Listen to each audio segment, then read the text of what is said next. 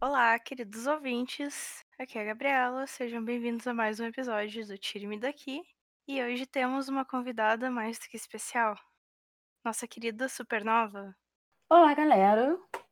Como a Gabs acabou de me apresentar, eu sou a Supernova. Eu sou escritora de fanfics e amiga de Gabs, justamente devido a este universo maravilhoso. Ou não tão maravilhoso. Escrevo na categoria de Senseiya, majoritariamente, e estamos aqui para conversar um pouco sobre personagens. E, como sempre, o que não fazer com os personagens. É, exatamente. Porque aqui a gente trabalha com a desmotivação. O que não fazer com o seu personagem por supernova. ok. Um assunto muito recorrente entre nós, assim, quando a gente conversa, a gente conversa muito sobre histórias, sobre como a gente começa a ler uma fanfic, que às vezes ela até começa interessante, e ela se perde no meio do caminho. Às vezes o plot é bom, o enredo é interessante, não é? O assunto interessa a gente, o... os personagens que estão ali naquela fanfic interessam a gente a primeiro momento, mas a gente não consegue seguir cativado com aquela leitura até o final. E sempre segue a pergunta: o que se perde no caminho de uma boa leitura, de uma boa escrita, quando o enredo já está ali, já está entregue para você, a pessoa teve uma boa ideia e ainda assim a história não vai para frente. Geralmente essas coisas acontecem porque o personagem se perde no caminho. E se o personagem é justamente aquela pessoa que te guia por entre a história, se ele se perde, é claro que nós leitores nos perdemos junto com ele. Eu acho que nas nossas conversas, nos milhões de horas que a gente já perdeu conversando sobre fanfic, um dos temas que é sempre recorrente é a nossa desmotivação de ver uma história ali postada com um personagem que a gente gosta muito, e quando a gente abre, não tem nada do personagem ali. É um nome vazio às vezes, ou é outra pessoa, é outro contexto, é uma coisa que não faz sentido. Exatamente. E é nessa linha que a gente vem falar para vocês de como que se assassina um personagem que já tá pronto e o que, que a gente pode fazer para evitar cair nesse, nessa desgraça. O personaticídio. Já tem até um nome para esse crime. Exatamente. Vamos prever no Código Penal dos escritores de fanfic, na norma da boa conduta fanfiquística. Bom, e se você é escritor ou leitor de originais e está achando que este assunto não é para você, você está muito enganado.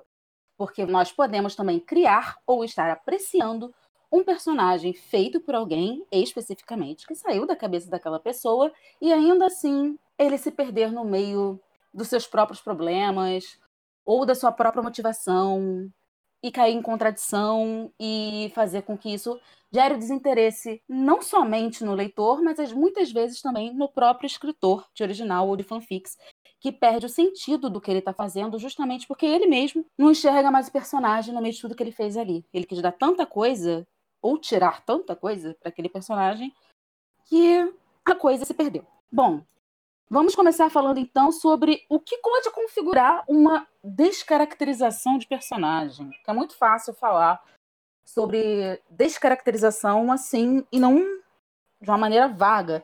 Por que um personagem é descaracterizado? Ora, se eu escrevo fanfic, eu posso muito bem escrever num universo alternativo, e se eu escrevo num universo alternativo, eu posso muito bem, tá, eu vou com certeza, inclusive, estar tirando ele do contexto original eu estou.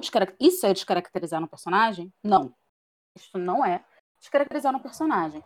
Descaracterizar o personagem é você tirar ou dar tantas coisas para um personagem a ponto de que essencialmente ele se perca. Não é uma atitude ou uma motivação diferente. Você simplesmente não reconhece mais nada daquele personagem ali. Eu vou só fazer uma pausa aqui, porque isso também pode acontecer se for no universo canônico de tu mudar alguma coisa naquele universo e, consequentemente, tu vai ter que mudar alguma coisa nas ações, na resposta do personagem. Por exemplo, um personagem que ele é órfão na obra original. Se tu quiser fazer uma história onde ele tenha paz e tenha uma família, ou uma coisa assim, ele provavelmente vai agir Sim, muito diferente. Ou se ele subitamente ele descobre que não é mais órfão, por exemplo. Sim, ele vai mudar a maneira dele de agir, ele vai ter uma visão diferente da vida, mas mesmo assim ele precisa continuar sendo a mesma pessoa. Essas influências não vão mudar a personalidade dele, vão mudar o entendimento dele sobre as coisas, mas não a essência da pessoa. Isso daí é um, uma coisa que falha muito em fanfic. O pessoal pensa assim: ah, agora que eu mudei aqui, que eu dei uma família, que eu dei uma história feliz, o personagem vai ser rosas e perfume e balãozinho e coisa bonita. Não necessariamente. Não necessariamente. E ainda que ele chegue às rosas, ele precisa. Você precisa passar pelo processo, né? De, de desabrochar, né? Você não quer que uma pessoa que é só um, raiz e folha seca vire uma linda rosa sem ser regada, sem ser podada e sem tudo isso ser descrito no decorrer da sua história para justificar essa alteração na postura de um personagem, não é? E quando a gente fala de um personagem original, igualmente. Porque, ah, eu não preciso seguir um script pronto, eu não estou trabalhando com o Harry Potter, eu não estou, sabe, trabalhando com o professor Xavier. Mas tudo bem, você está trabalhando com o seu personagem, ele tem um passado que você já preparou para ele, né? Todo um teor que você não pode ir contra essa personalidade que você mesmo criou. Porque a gente pode se confundir na hora de escrever, pode parecer fácil para alguns, mas não é para todo mundo, que às vezes a personalidade desse personagem é muito distinta da sua. E na hora que você coloca ele na frente de uma situação, você se perde no como ele, que não é você e não pensa como você, agiria frente a essa situação. E aí ele acaba virando uma pessoa confusa, uma mistura da personalidade que você deu para ele e da sua, porque a coisa foi se misturando, não soube se separar e dar continuidade ao perfil do personagem. Hum, eu vou ter que fazer um adendo aqui. Vou, vou Claro. te interromper. Eu sei que isso daí vinha depois, que, que a gente tinha planejado falar depois. Mas é uma outra coisa que eu vejo faltar em histórias e que a gente tem que deixar. A gente tem que marcar a importância disso aqui. Que é o personagem ter uma personalidade. Sim. Se tem muita história onde existe ali um nome, a gente sabe que deveria ter alguém praticando a ação, mas a gente não consegue identificar aquilo como uma pessoa, a gente não vê sentimento ou falta de sentimento, a gente só vê um, um nome atrelado a algumas ações, mas não tem identificação. E Sim. isso é, é o mínimo que a gente precisa ter para fazer um enredo. Então, mesmo que a gente não coloque tudo isso na história, a gente tem que pensar no personagem, nas personalidades, nas características dele e não só nas características físicas, porque isso é o menos importante. Tudo bem que a gente quer criar uma visão, uma, um detalhamento para o leitor, mas o envelope da coisa é o que menos importa sempre. A gente tem que dar um algo ao qual o leitor possa se apegar, se afeiçoar desgostar. e, e entender o que tu está tentando Exatamente. Ou Mas que fique desgostar. claro, né? Que eu, o, o, seu personagem não pode para ser batido. Eu tenho que ter algum sentimento por ele. Eu tenho que gostar, detestar, é, sentir pena, sentir raiva, mas eu tenho que ter algum. Eu tenho que desenvolver algum sentimento pelo, pelo personagem ali para que a leitura flua, né? Porque até para passar raiva lendo, você, tá, você tem que ter, construir uma relação com o personagem, né? Passar raiva ainda é passar alguma coisa. O pior é quando você não passa nada. Você sente que você perdeu tempo de vida lendo aquelas palavras, sabe? Você não sentiu nada. É isso que a gente quer evitar. Tinha uma outra coisa que eu ia Sim. falar. Que, ah, uh, um, uma das coisas que eu sempre falo é, é, da receita de bolo. Ou seja, a gente tem um, um monte de história que, que é aquela mesma receita de bolo. Por exemplo, o personagem A encontra o personagem B numa, numa ocasião e as coisas se desenvolvem de um jeito bem genérico. Aqui eu, eu não quero falar de, de enredo e de clichê, nesse episódio, pelo menos. Mas até mesmo esse clichê dessas essas histórias batidas, elas podem ficar muito boas se a gente tem os personagens bem desenvolvidos. Sim. E por outro lado, se a gente tem aquilo que tu falou do começo, eu tô, tô aqui me repetindo, te repetindo, não sei. Uh, mas a gente pode ter uma história maravilhosa e a pessoa colocar aquilo que eu, que eu falei quando a gente tava conversando mais cedo, colocar duas árvores, duas caixas de Sim. papelão, uh, duas coisas sem Apáticas. gosto. Exatamente. Há de se abrir um adendo para o personagem apático, propositalmente apático. A intenção do autor ao escrever esse personagem, ou porque ele pegou um personagem que já é assim, ou porque você criou um personagem assim por algum motivo, é que este personagem seja apático. Mas aí, até isso, você tem que ser fiel à apatia do seu personagem.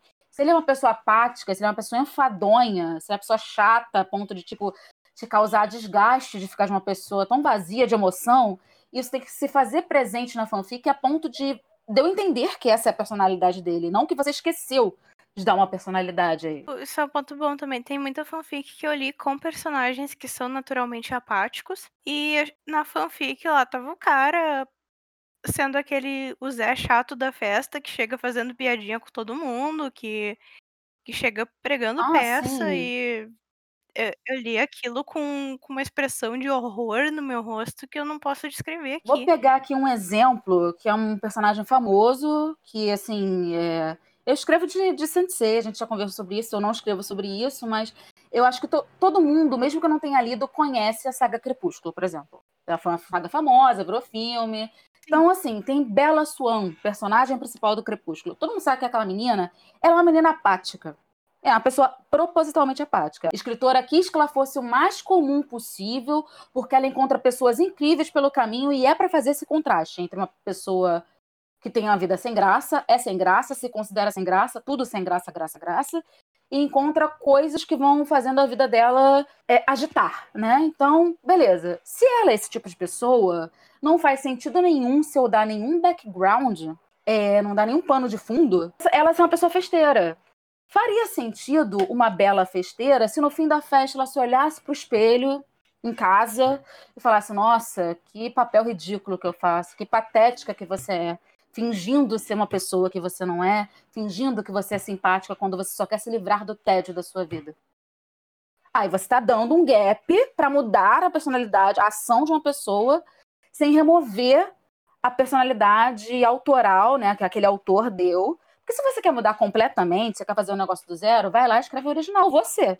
Entendeu? Se você está pegando uma fanfic, você também não pode perder a essência do seu personagem, né? E se ele for original, não esqueça que você fez isso com ele, que ele é ou não apático. Isso também, como a gente já falou, isso pega muito história original, de você ver um personagem que uma hora ele é isso, outra hora ele é aquilo, ele não sabe o que ele quer, sabe pra onde ele vai. É, daí a gente volta naquela coisa de olhar a lista de personagens de uma história e se sentir super interessado, e depois que tu começa a ler ali, primeiro parágrafo, eu fui enganado. Sim. Isso aqui não, não tem nada a ver. Sim, a gente comentou sobre isso, comentou inclusive de outra coisa que acontece, como estamos em off, né? Vamos trazer agora para quem está escutando a gente. É trazer a luz. a luz, exatamente. Que por favor, se vocês querem escrever sobre personagens e sobre as coisas que existem, e não há mal nenhum nisso, inclusive faço isso, me divirto bastante fazendo, consumam aquilo. É como se eu resolvesse pegar algo que está fazendo muito sucesso agora, sei lá, o que faz muito sucesso agora? Não sei. O que faz muito sucesso agora, nem sei. Aqueles livros de romance erótico que a ah, gente tem falado é. bastante aqui. Pegar uma, uns 50 tons, por exemplo, nem é mais o que faz tanto sucesso, né? já tem mais recente, né? o 300, sei lá quantos mil dias pego aquele personagem, tá fazendo sucesso, eu quero escrever um negócio que faça sucesso. E eu não me dou o trabalho de ler aquilo. Então por que, que eu tô escrevendo? Eu, eu acho que aqui, por conta do.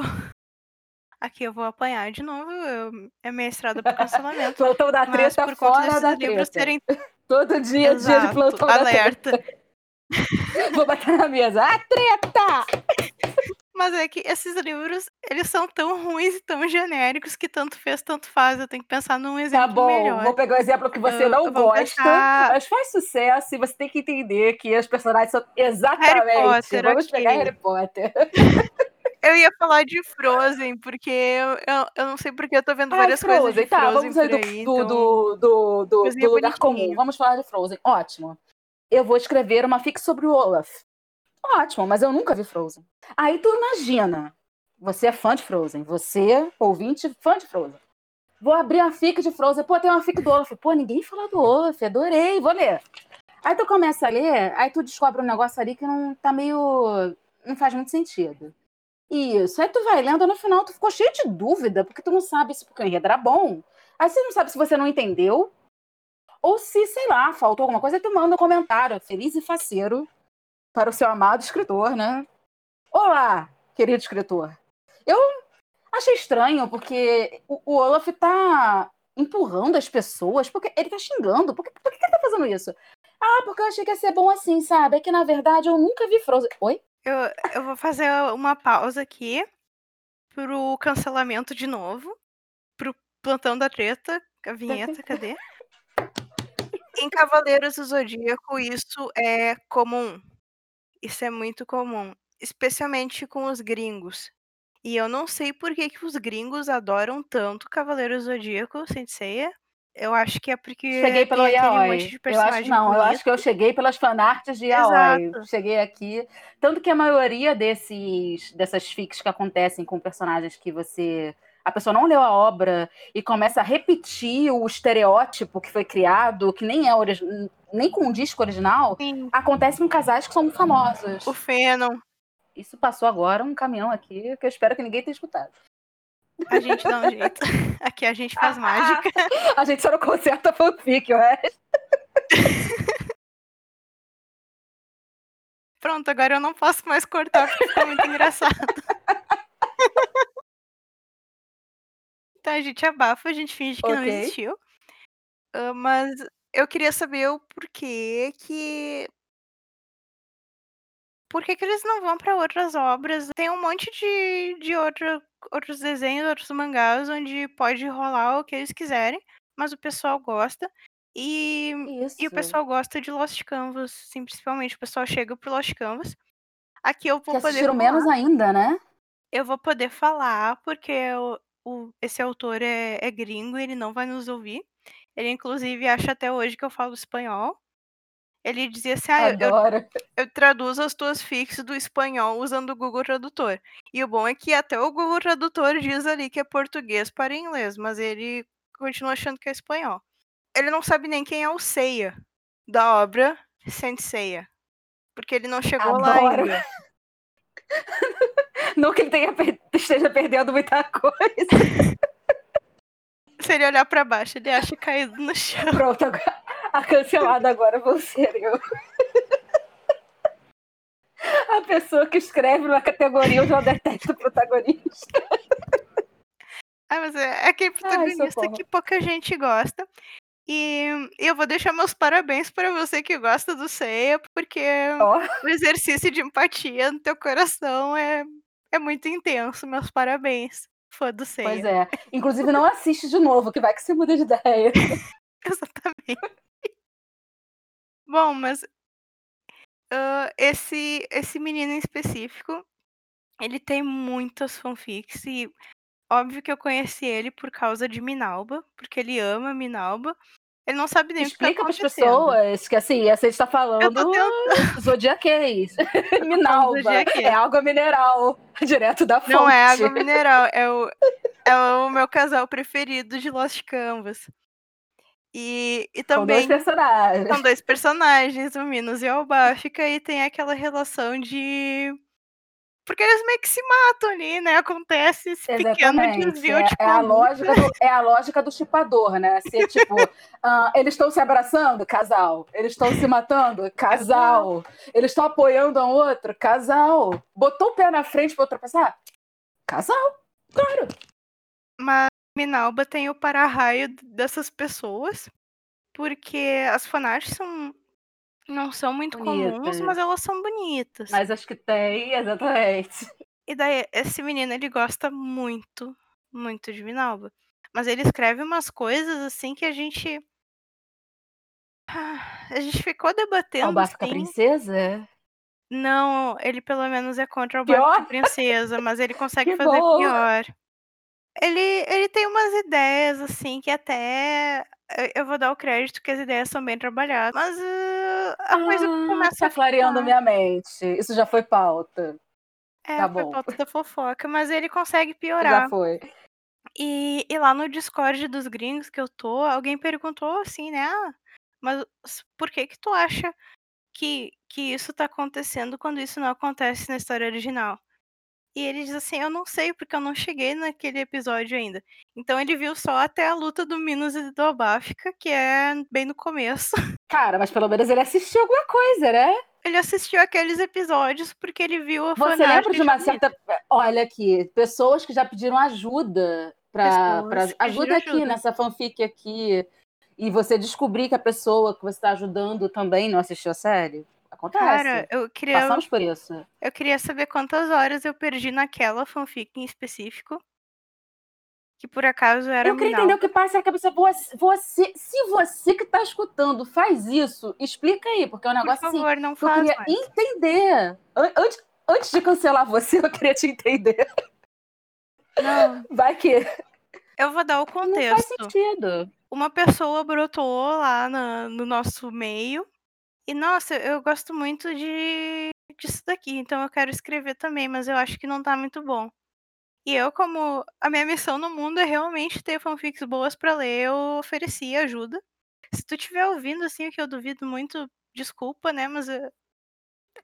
Ups, falei. Eu não falei Mas na não tua cara, eu não faço mais Se isso. você está ouvindo isso agora, não faça mais isso. eu, eu ofereci ajuda pra pessoa. E eu gastei muitas e muitas horas, porque eu, eu marquei todas as coisas que tinha problema e que ela podia escrever melhor.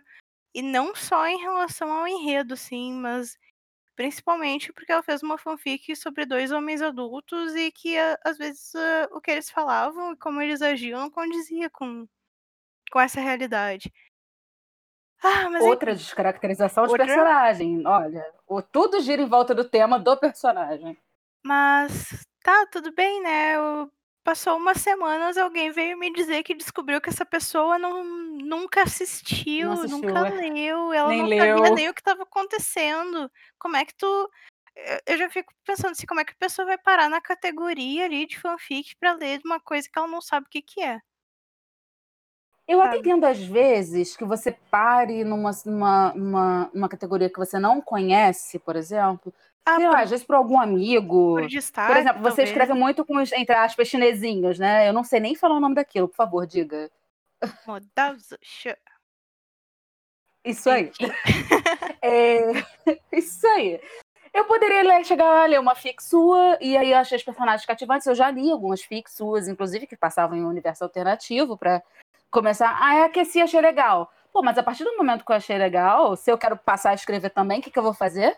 Vou procurar a obra Eu vou original. assistir, eu vou ler, exatamente. Eu vou procurar no absorver. Google do que, que se trata. É, é o mínimo. Porque tem gente que lê os universos alternativos de Cavaleiros do Zodíaco e não sabe nem o que, que é a história ali, quem é, quem é que matou quem, quem é que bateu em quem. Ele, eles aceitam ali que, que é aquela verdade que tá nas fanfics, isso é o pior. Começa a ser passado adiante. E daí a gente vê Começa a os, ser passado adiante. os cavaleiros, Aí é que a gente chega. os cavaleiros princesa. Princesas. As princesas do Zodíaco. Eu, eu realmente pretendo fazer um episódio só sobre como retratar a diversidade sexual, mas eu, eu Sem queria, precisar cair nessa. sem cair Sem nesse. desrespeitar a origem do seu personagem original. Porque, assim, é... outra coisa que pode acontecer, você querer pegar o seu personagem XPTO e querer transformar ele em um personagem homo, ou um homem hétero, ou fazer ele transgênero por algum motivo, por algum motivo ele quer transici- transicionar, ou por algum outro motivo ele quer, sei lá, tem algum prazer em se vestir não necessariamente ele quer mudar de gênero, mas quer se vestir como pessoas de outro, gênero e por aí vai. É, Mas você tem que contextualizar isso dentro da personalidade do personagem. Gente não tá dizendo que isso não é possível. Que eu não posso pegar um personagem X e fazer que ele seja trans, ou fazer que ele seja mais, entre aspas, masculino ou feminino. Mas isso tem que ser feito de uma maneira que condiza, que seja condizente com o com, Com toda as caracter... a Personalidade, personalidade com o enredo, com, com tudo que tu tá trabalhando ali, tem que, tem que ter a consistência. Mas o, Exatamente. o último parênteses que eu vou fazer aqui é que sim, você pode tratar a diversidade, mas existe um jeito bom de fazer isso e muitos jeitos errados de fazer isso. Inclusive, muitos jeitos bem preconceituosos de fazer isso. Então, tomem cuidado e pensem um Sim. pouco no que vocês estão escrevendo. Escrever não é só despejar a palavra num papel, num documento do Word, no que quer que seja. Sim. Vocês têm que, têm que tem que rolar ali um uma sinapse, um um curto-circuito que seja na na tua cabeça para as coisas fazerem sentido. Então, tu tem que ter um pouco de autocrítica ali, avaliar: "Nossa, o que eu tô escrevendo é é ok, é faz sentido ou é muito idiota?". E daí a gente entra também nos Exatamente. personagens adultos. A pessoa quer fazer uma fanfic, ela pega 2 personagens que na história original eles têm, sei lá, 25 e 28 anos. E daí quando eles se Uhum. veem, eles se tratam como se fosse 2 crianças de escola. Sabe, ah, o personagem saiu do trabalho e e entrou no seu carro mega ultra puxa luxuoso e ligou para o outro e chamou de cara de mamão. Isso era sério. E e tem fanfic assim, tá. Tem. Ai, meu Deus. Não duvido Eu de não posso dar um exemplo melhor. Porque Aham, senão vai ficar bem claro aqui do que do que do que está sendo falado. A intenção aqui não é desmerecer nada especificamente, Exato. tá. Nossa intenção não é tacar pedra, nossa intenção é fazer com que a pessoa que faça alguma coisa que talvez ela reconheça aqui como algo que eu estou fazendo, mas eu não deveria estar fazendo, Tá que bote a mão na consciência. Inclusive, se você acha que se você está ouvindo a gente, acha também que você faz isso, mas que é lindo, até faça. Só não me manda o link, por favor. Não quero Exatamente. ler, tá. Bem longe de mim. Bem longe de mim. Eu ia chegar nesse ponto que vocês podem fazer o que vocês quiserem, de verdade. Se vocês quiserem escrever a coisa mais, eh eh eh, sem sentido do mundo, pode escrever. Assim: "Ah, meus parabéns aí, tu tá tentando, não sei". Mas tenha consciência de que as outras pessoas também não vão gostar, não vão querer apreciar. A gente tem que escrever sempre pra gente Exatamente. primeiro, a gente tem que escrever uma coisa que a gente gosta, e se tu escreveu uma coisa bem estranha e tu tá feliz com isso, meus parabéns, mas também se tu colocar o o filho feio no mundo, as pessoas vão apontar pra ele e vão dizer que o filho é feio. Ah, exatamente por isso que você tem que gostar bastante do que você tá fazendo, escrevendo, porque na hora que apontarem que seu filho é feio, se você realmente gosta do que você tá fazendo, você vai virar e falar: "Mas é meu", Exatamente, mas né. é meu e e eu tô muito feliz com ele.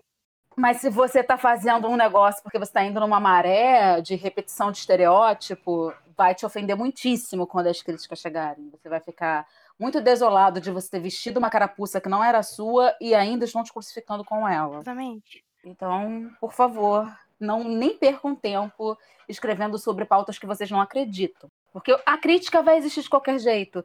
Então, se a crítica vem em alguma coisa que você não tá, sabe, motivado, aí te derrota. Mas personagens. Personagens, personagens. Aqui, mais um aviso, aqui as coisas se perdem e tomam rumos inesperados. E vocês que lutem. O tema tá ali.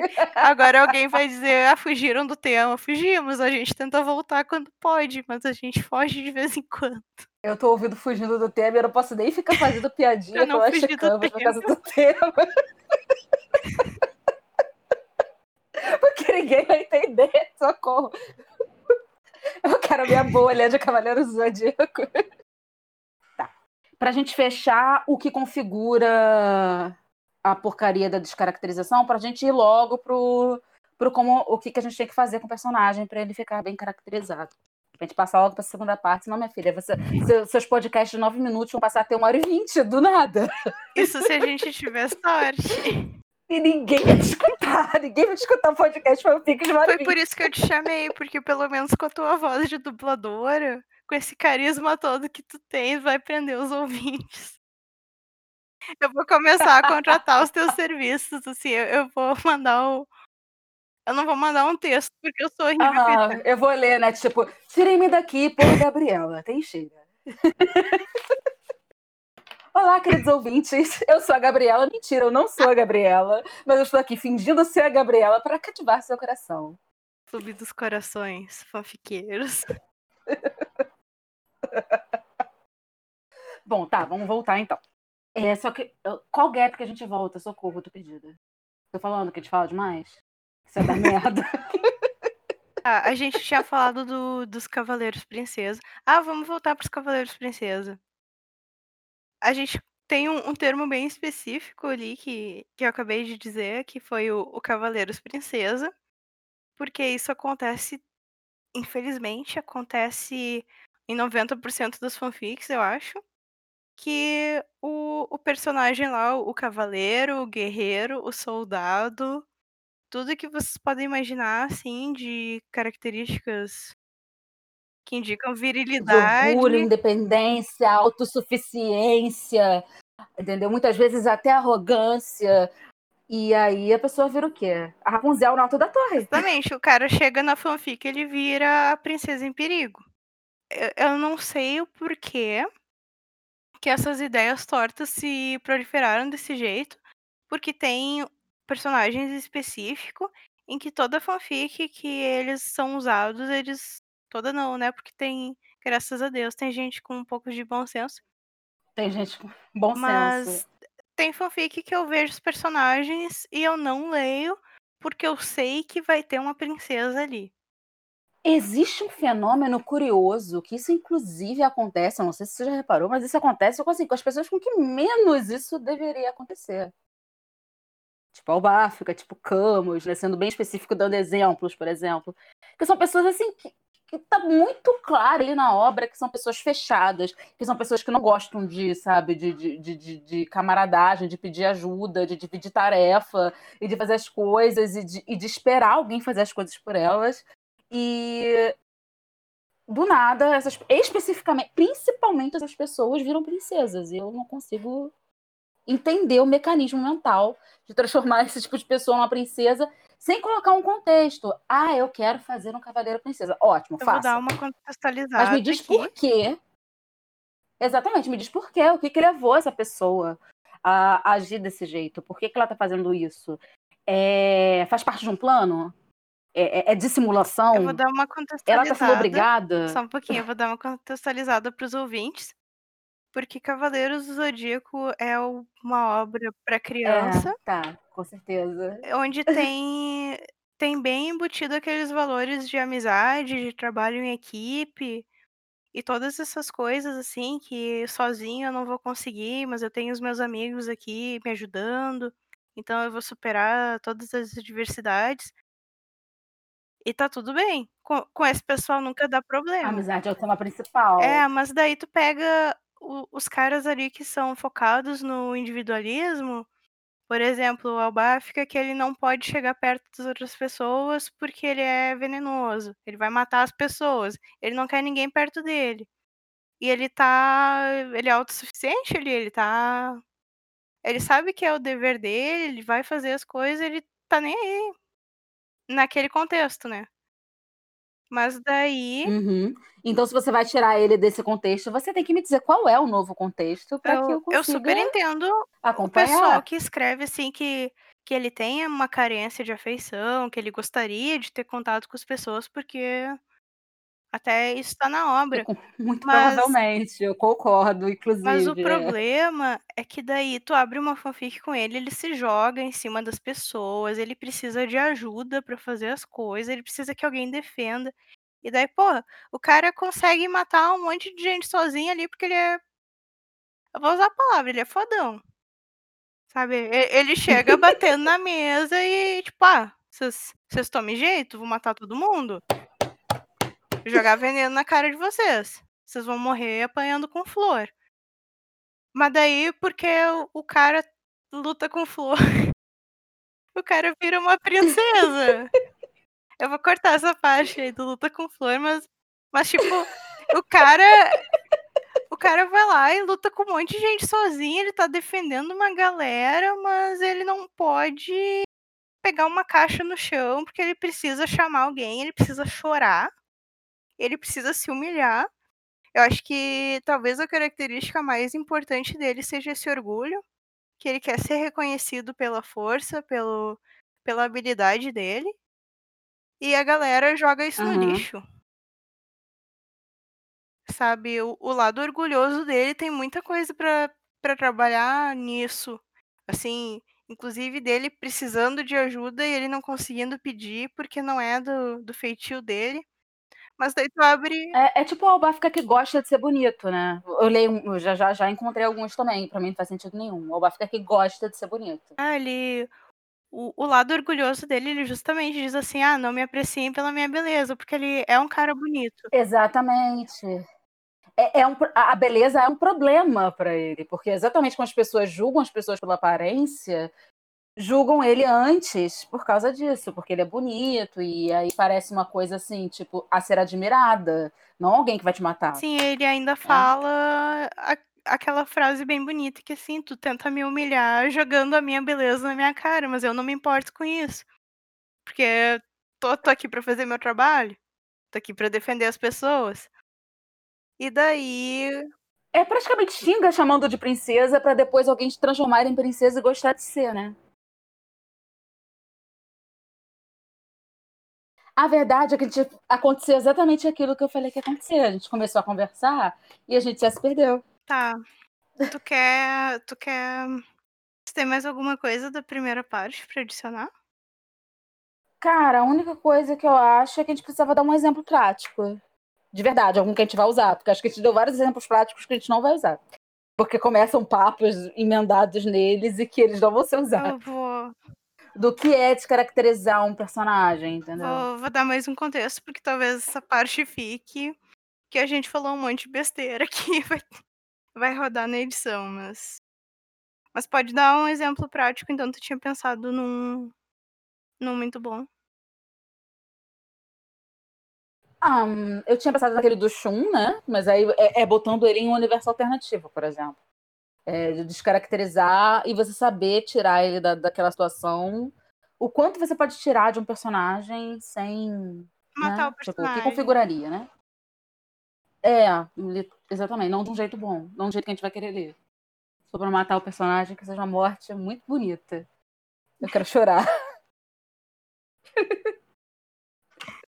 Mas vamos lá.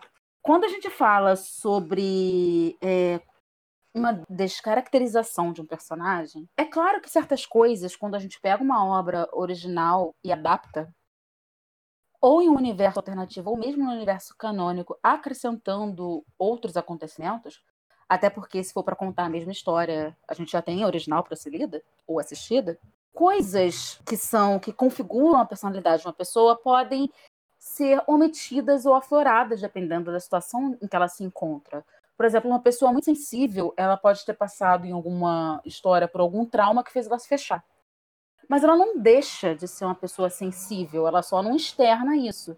E isso precisa ficar um, claro ao leitor para que ele continue tendo uma identidade com aquele personagem que ele foi ali em busca dele, né?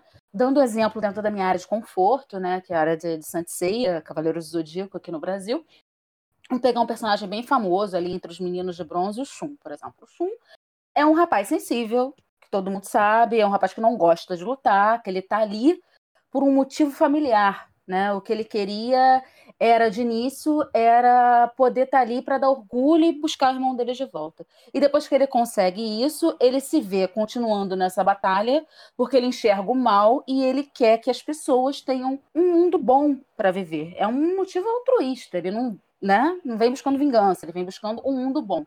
E mesmo quando é um motivo pessoal, é um motivo que envolve uma relação, que é a busca do irmão. Né? E aí, o que a gente faz com esse personagem? Você quer fazer um Shun que não chora, que engole o choro? Você pode fazer. Ok, você vai colocar ele dentro de uma situação onde ele foi obrigado a fazer isso. Ninguém vai achar estranho se esse Shun que não chora continuar sendo um cara sensível. Será continuar sendo um cara que ajuda os animais, por exemplo, entendeu? Mas se você tira a empatia para com os seres vivos em geral, você tira o fato dele ser uma pessoa sensível que não tem vergonha de mostrar os seus sentimentos. Se você tira o fato dele ser uma pessoa que prefere resolver as coisas na conversa, e você tira o apego dele por amigos e família, você está tirando tudo dele. Quem é esse cara? Alguma coisa tem que ficar. Se você quer tirar a família, que ele ainda tem empatia. Se você quer tirar o choro, que ele ainda seja uma pessoa que defende o próximo, alguma coisa tem que ficar. Ah, mas isso quer dizer que eu não posso pegar um personagem que teoricamente é um mocinho e transformar ele num vilão supernova? Pode, é claro que você pode.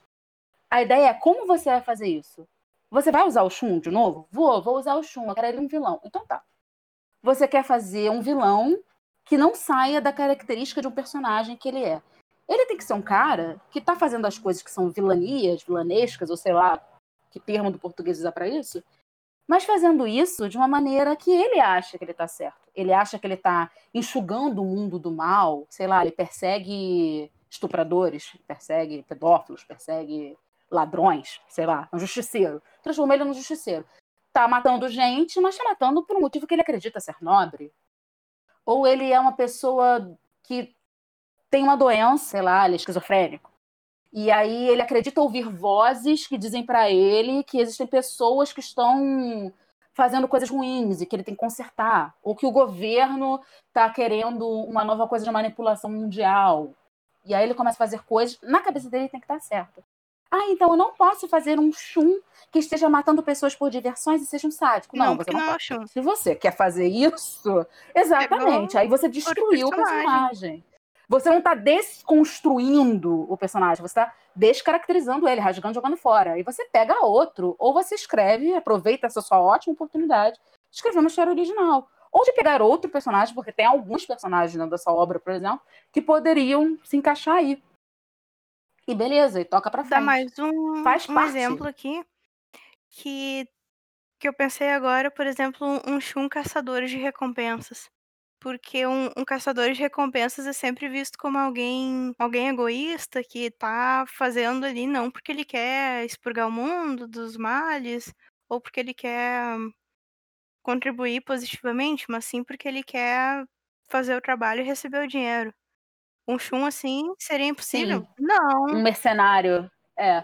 A não ser que você queira mostrar que ele, no final das Tem contas, não tá motivação. fazendo isso por isso. Ele não aceita qualquer coisa. Ah, ele é caçador de recompensa, mas ele só pega casos em que ele percebe que, o, que, que eu quero realmente fazer justiça com as minhas próprias mãos, porque eu, de fato, fui injustiçado.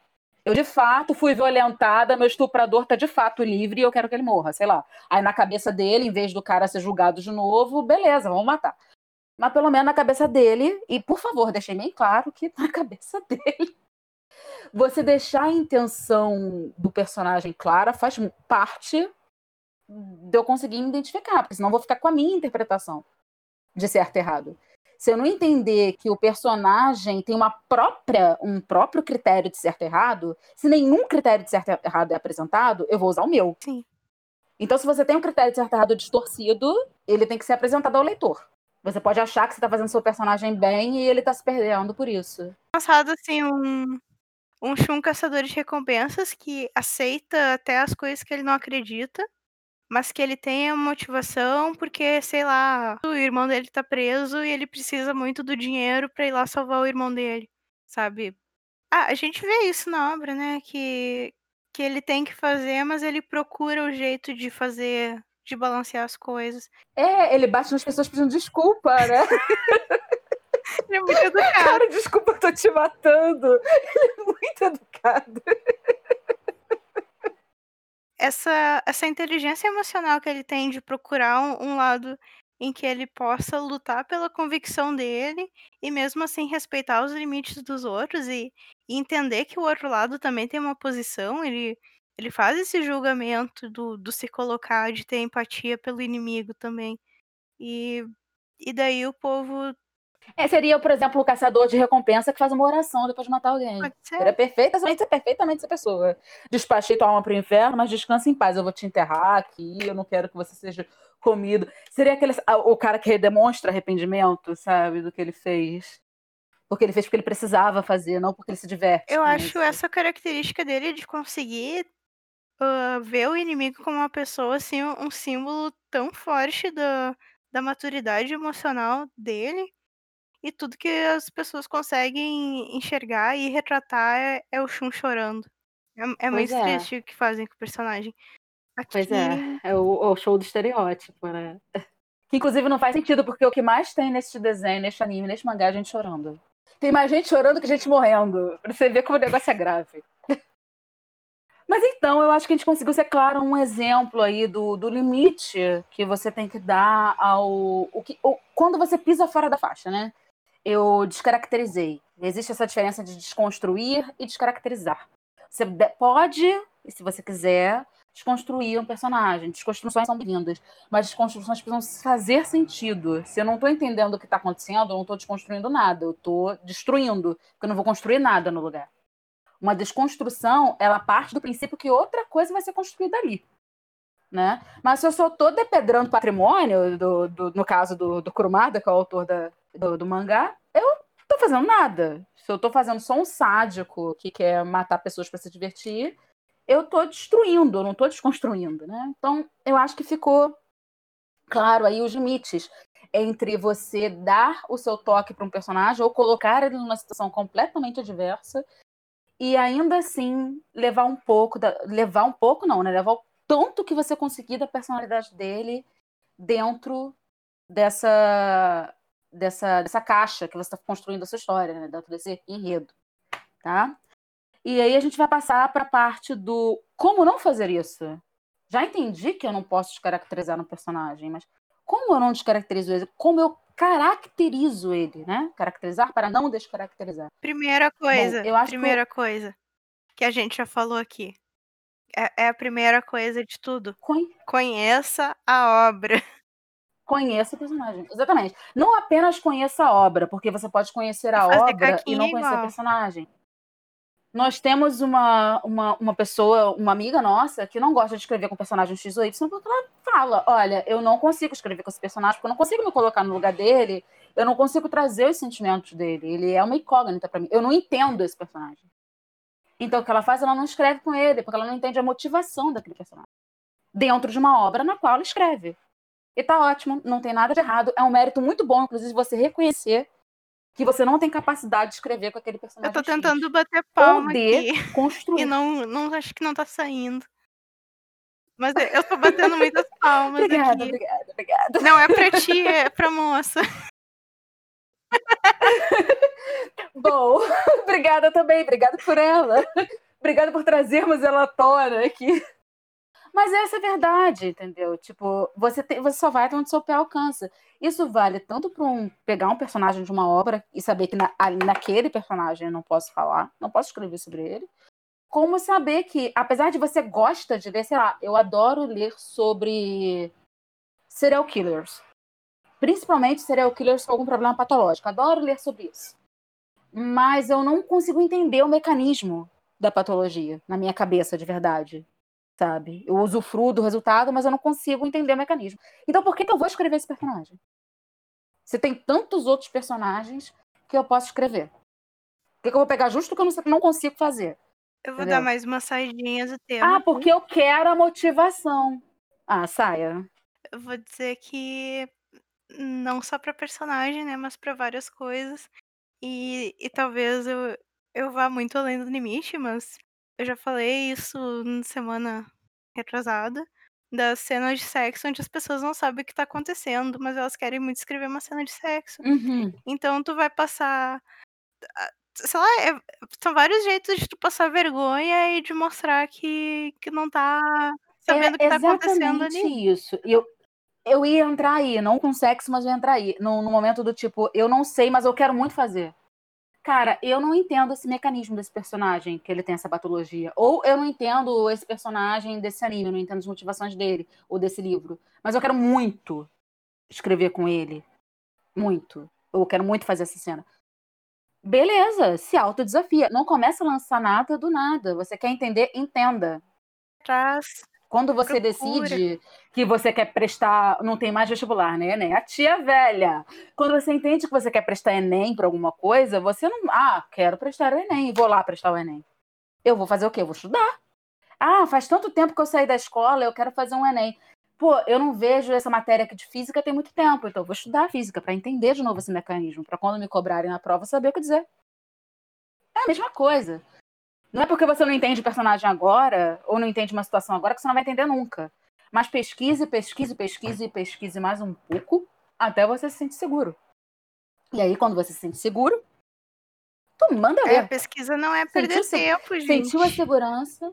Não, pesquisa não é perder tempo mesmo quando você não usa lá para hora. Para aquela para aquele momento. As pesquisas são sempre independente do que você está pesquisando.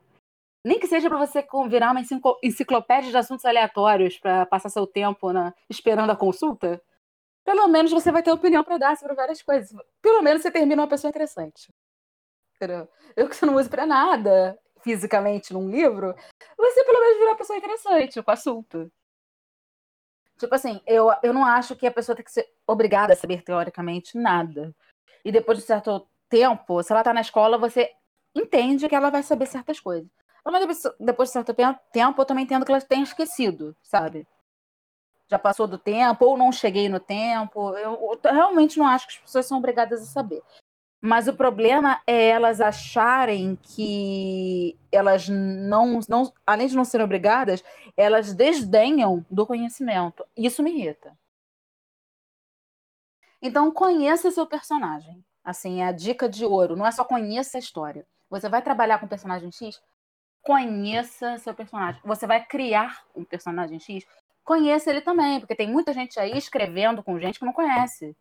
Você deu um nome para a pessoa, né? Eu, eu escolhi, acabei de criar a Maria do Nascimento, disse que a Maria do Nascimento mora em Angra dos Reis e disse que ela tem 25 anos de idade e acabou e quero escrever uma história. Eu não sei qual o sabor favorito de sorvete de Maria do Nascimento. Eu não sei se Maria do Nascimento prefere rosa ou azul. Eu não sei se Maria do Nascimento faz o que do seu tempo livre, se ela tem algum tique, se ela tem alguma doença, se ela tem família. Eu não sei quais são as motivações dela. Então, como é que eu quero escrever com ela? Sabe? Até quando você cria um personagem do zero, você tem que lembrar que você também nasceu do zero. Você nasceu ali num dia que sua mãe pariu você. E a partir dali você foi adquirindo uma história. Seu personagem também vai adquirir uma história. E que ainda que ela não seja. Ainda que ela não seja contada, isso é importante, ainda que essa história não seja, seja contada, ah, para que, que eu preciso criar um background de um personagem, né, um pano de fundo para um personagem se eu não vou usar? Para que, que eu preciso dizer que ela foi ficou órfã aos sete anos se os pais ou pai de ninguém, se isso não é pertinente à, à, à história? Porque isso vai mudar como ela age frente ao mundo. Você precisa entender você, você entende como você age frente ao mundo? Ótimo. Você precisa conhecer seu personagem para saber como ele age em situação completamente adversa. Ele vai ser apático a uma coisa que as pessoas geralmente não são por um motivo específico. Isso vai fazer você dar um tom que não vai ser o personagem árvore, né? Que a, que a Gabriela falou com a gente no início. O personagem árvore é aquele personagem que não tem motivo de existir, tá ali fazendo as coisas como se fosse um robô.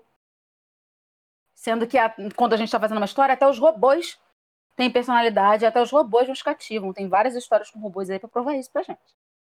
Aproveitar que tu mencionou ali tiques ou doenças.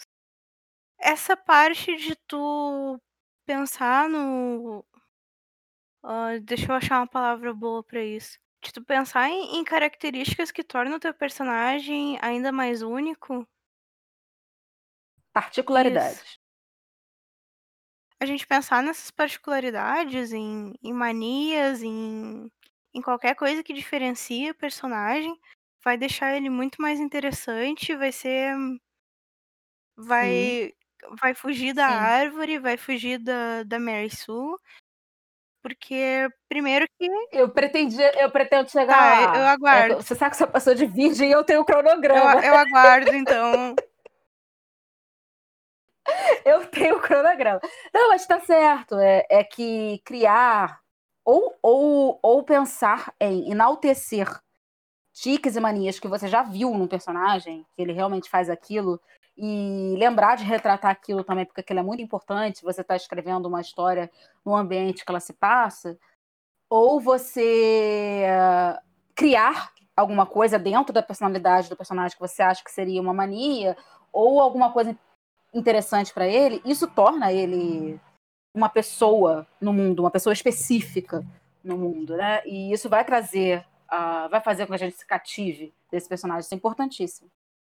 Mas, por exemplo, se você está tratando de, de uma história de uma fanfic, uma, ou de uma adaptação de uma história original de qualquer maneira, a primeira coisa que você tem que olhar para o seu personagem é, principalmente se você vai trazer ele para um outro universo, tá? É, são as referências desse personagem. Você tem que trazer alguma coisa com ele. Sei lá, eu tô escrevendo. Deixa eu pegar uma coisa completamente aleatória aqui. Senhor dos Anéis. Aí, só que não é o mundo. Eu, tô, eu trouxe para 2020 e ninguém é ser mágico. Beleza, eu quero que o Hobbit, o Hobbit vai ser um padeiro, porque eu acho que tem a ver com aquela coisa do Hobbit, entendeu? E aí o guerreiro, ele vai trabalhar, sei lá, ele vai ser professor de karatê, porque tem a ver com o fato dele ser um cara que estava ali na, na, na, luta. Beleza. Você está trazendo coisas que são referências a uma postura que seu personagem teve na obra original, para que ele não se perca na tradução, né? Porque não se perca naquela transferência. Isso faz com que a pessoa mais facilmente sinta uma empatia pelo seu personagem, que não é seu. Nesse caso, ela continue, continue a sentir empatia, porque você tem que entender que quando o autor, o, o leitor não te conhece, quando ele te conhece, e a gente sabe disso aqui, eu e Gabs, tipo, o que ele postar, tu vai ler. Ah, ele tá postando aqui uma fic do da Chapeuzinho Vermelho. Pô, da hora, vou ler. Porque você sabe que ele tem um tipo de leitura que te agrada e você gosta de consumir esse autor. Mas na, na maioria dos casos, você começa a escolher as coisas ali no escuro. Então você começa a escolher, você vai na categoria que você gosta. Você está ali por causa da categoria. E você vai nos personagens que você gosta dentro daquela categoria. Então, poxa, se eu fui na personagem X, da obra X, eu tô querendo encontrar ele ali de alguma maneira, ainda que seja num universo alternativo. Então, procurar referenciar alguma coisa desse personagem, independente de onde você estiver colocando ele, é um ótimo instrumento para trazer essa simpatia que o, que o leitor já traz consigo por esse personagem na obra original. Eu, eu posso fazer uma super interrupção aqui para dizer Pode? que isso é, é super verdade, tanto que tu postou aquela fic lá de com Harry Potter, com o universo de Harry Potter, e eu fui ler porque eu sei que é tu que escreve. Então, eu. É, exatamente, porque você já conhece o autor. Ué, as fics dos chinesinhos suas que eu li eram porque eu. eram suas. E aí também, no caso, não é porque eu não gosto, é porque eu desconheço. Mas aí, sendo do autor, de um autor que a gente já conhece, a gente sabe que a escrita dele é legal e a gente arrisca, né? E quando de tu achar um, um personagem, se tu vê que o, o autor lá colocou uma ideia nova, uma proposta diferente, uh, vamos dizer que a gente encerra aqui, tu vai lá e escreve a fic do Shun Caçadores de Recompensas. Eu vejo que um autor que trabalha bem isso, que respeita o personagem, escreveu uma coisa diferente, uma coisa uh, mais inovadora, vai me dar muita vontade de ler, vai. Não, inclusive, eu tô aqui, mano, eu quero muito. Se alguém aí tá disposto, faz e manda o link. Eu quero.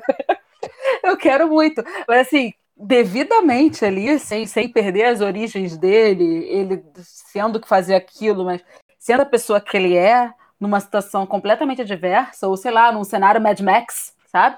Fazer um crossover. Sim. Isso é muito Pô, dá um abraço. Muito bom. Se você conseguir ter o respeito com o seu leitor, com o autor original da obra e com si mesmo, de manter a coerência do personagem. Que vem uma coisa que a gente não falou antes, né? Mas quando a gente gosta de uma coisa, a gente tem respeito por ela. Exatamente. É, é o mínimo. Por favor. Então, se vocês gostam de uma obra e vocês querem muito trabalhar com ela, trabalhem com carinho, porque os autores, as pessoas que construíram esses personagens, elas largaram um monte de coisa bacana pra gente aproveitar pra, pra nos fazer apegar esses personagens. Você vê, você, todo mundo que tá aí no, na, na, como ouvinte da fábrica, eu acho que a maioria das pessoas escreve de alguma maneira, né?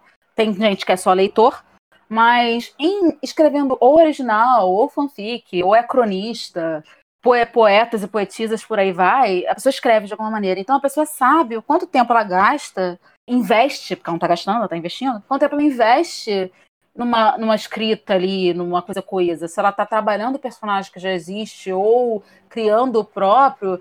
Poxa, você não fica ali com carinho, imaginando o universo? Pô, bem que fulano podia trabalhar sei lá onde, e podia fazer sei lá o quê. Aí tu perde todo esse tempo criando todo esse pano de fundo para um personagem, para a pessoa vir rasgar. É, é, é, muito desagradável, tá? Se coloque como autor da obra. Se eu fosse o autor da obra, eu ia gostar que fizessem isso com o meu personagem? É uma ótima pergunta para você fazer a si mesmo antes de começar a escrever alguma coisa. Eu ia me sentir desrespeitado, porque eu posso não gostar e não me sentir desrespeitado. Ah, eu não gosto porque não é minha praia. Sei lá, eu fiz esse personagem aqui, sei lá, uma coisa, lutador de boxe. Ah, nem me interessa por boxe, eu não, não, faria meu personagem assim. Mas, pô, legal que ele fez. Não tá me ofendendo, entendeu? Porque era um personagem que já era voltado a esporte, a luta. Então, tá bom, boxe. Agora, pô, vamos pegar ali de novo o exemplo que eu já dei. Tu pega o Shun, transforma ele num psicopata, você acha que o Kurumada vai ficar feliz? Não, acho que não vai ficar, não. Nesse negócio de respeitar a obra, a gente também tem em consideração que no processo ali de criação dos personagens, várias pequenas referências foram colocadas e são detalhes que não fazem muita diferença pro, pro andamento da coisa, mas, de novo, servem para quando, quando a gente acha esses easter eggs, a gente fica muito Isso, contente. na verdade, Eu acho que são, são easter eggs, não referências. Mas em obras, assim, que tem o, um background mitológico, é, é muito, muito interessante tu achar essas, não deixa de ser uma obrinhos. referência. Mas acontece que geralmente o leitor ou o espectador dessa, da sua obra, ele aprecia o resultado final, ele não aprecia o processo, né? Quem tá no Sim. processo é você. Quem vai gastar mais tempo pensando nisso tudo, queimando mufo, é você, né? É, ainda em Cavaleiros do Zodíaco, eu falo do, do Afrodite, por exe- por exemplo. As pessoas podem até ficar ofendidas que o Cavaleiro de Peixe chama Afrodite. Afrodite é a Vênus, né? Pros- para os romanos, Vênus, e para os gregos, Afrodite. E se você vê que o Kurumada provavelmente deve ter estudado essa jossa toda, porque existem duas referências. A referência mitológica, porque o conto de- no conto de Afrodite, ela se amarra na cintura com o filho para fugir, né? E eles são transformados em peixes. A constelação conta essa história. É um peixe para cima, outro peixe para baixo, amarrados por uma corda. Então, Afrodite conta a história da constelação de peixes. É por isso que o cara se chama Afrodite, sabe? Tipo, não é porque. Ah, mas não tem nada a ver, poxa, peixes, a Afrodite ali não tem. Tinha que ser Libra, né? Mas não necessariamente, sabe? Mas isso é um negócio que ele perdeu tempo fazendo. Você só aprecia o resultado final, que é o cara chama Afrodite. Falar, pô, da hora. Isso se você entende a referência. Às vezes ela passa batida. Mas é muito interessante, igual você disse, no momento que você encontra a referência, ela- você fica tipo, caraca! É por causa disso. Tá, vou, vou aproveitar o gancho do Afrodite pra falar das flores, que tem em vários outros animes. E pra gente não, não faz sentido, né? Porque, tipo, o cara vai bater no outro com uma rosa. É, e isso é exatamente específico com as rosas, né? E não é só as rosas, eu acho que a parte oriental e a flor, qualquer, outros tipos de flores também, eles têm uma, Sim. uma ligação com essa simbologia natural, né? Tem, tem várias simbologias que a gente não entende. Mas, de novo, né? Tem pessoas mais dedicadas que, fiz, que fazem guias, que fazem textos pra gente entender a simbologia de outros, outras obras. Uhum. É, porque quando uma obra te cativa, você se sente e assim motivado a, a querer saber mais sobre, sobre ela, né? Quando, quando uma obra te cativa ou quando um personagem específico te cativa muito, você quer entender mais sobre ele para além do que está no livro. Ah, será que o autor soltou alguma coisa? Ainda mais se for um autor recente, né? Ah, será que tem alguma coisa nas redes sociais? Será que ele responde se eu perguntar? E por aí vai, né? E às vezes o autor responde mesmo, né? E aí cria-se um compilado para além da obra desse personagem, porque você conseguiu aí, parabéns ao autor que conseguiu isso, fazer um personagem cativante a ponto de você querer saber mais sobre ele, além do que você leu na, naquela obra, né? A gente tem a, a sorte de viver nessa era em que a gente consegue, com alguma sorte, chegar no autor, né? Mas tem Uhum. outras pessoas maravilhosas que nem o Tolkien que fazem, não contentes em criar um, um mundo universo todo daquele dele. tamanho, eles ainda fazem uma enciclopédia. E aqui, né, pra quem acha que fazer background de personagem é ridículo, é perda de tempo, procurem as enciclopédias de Senhor dos Anéis, porque você se lembra daquela apresentação lá, eu sou o Aragorn, filho de Aradorn, filho de não sei quem. se vocês forem nas enciclopédias do Senhor dos Anéis, tem todas as gerações lá antes do, do Isildur. Maravilha. Aqui, ó, meu, meus parabéns. E até em, nos livros da, das Crônicas de Gelo e Fogo, no final, eles têm um. Como é que é o nome? Um, um apêndice sobre as casas pra gente não se perder nos personagens. E eu achei muito fantástico, assim, quando eu tava começando a ler o, o primeiro livro, que. Nossa, é muito personagem, eu tô, tô perdida, assim, e quando eu cheguei no final, tinha os mapas, tinha uh, essas informações Aham, sobre tudo que o casas. próprio autor usou pra fazer, pra ele mesmo se sentir confortável de escrever aquilo. E aí ele viu, né? Pô, gastei tanto tempo fazendo isso, eu vou compartilhar, né? Por que não? Exato, e não é só uma coisa para os leitores ganharem um brinde. Aquilo veio do, da organização dele para ele também não se perder nos personagens. Então, Isso. tudo bem Isso, que o, o George Martin está levando mil anos para lançar os outros livros, né? Porque talvez ele faça ficha de personagem demais. Não se sabe. Mas a essa altura ele já tinha todas as fichas de personagem, ele só começou a matar todo mundo, né?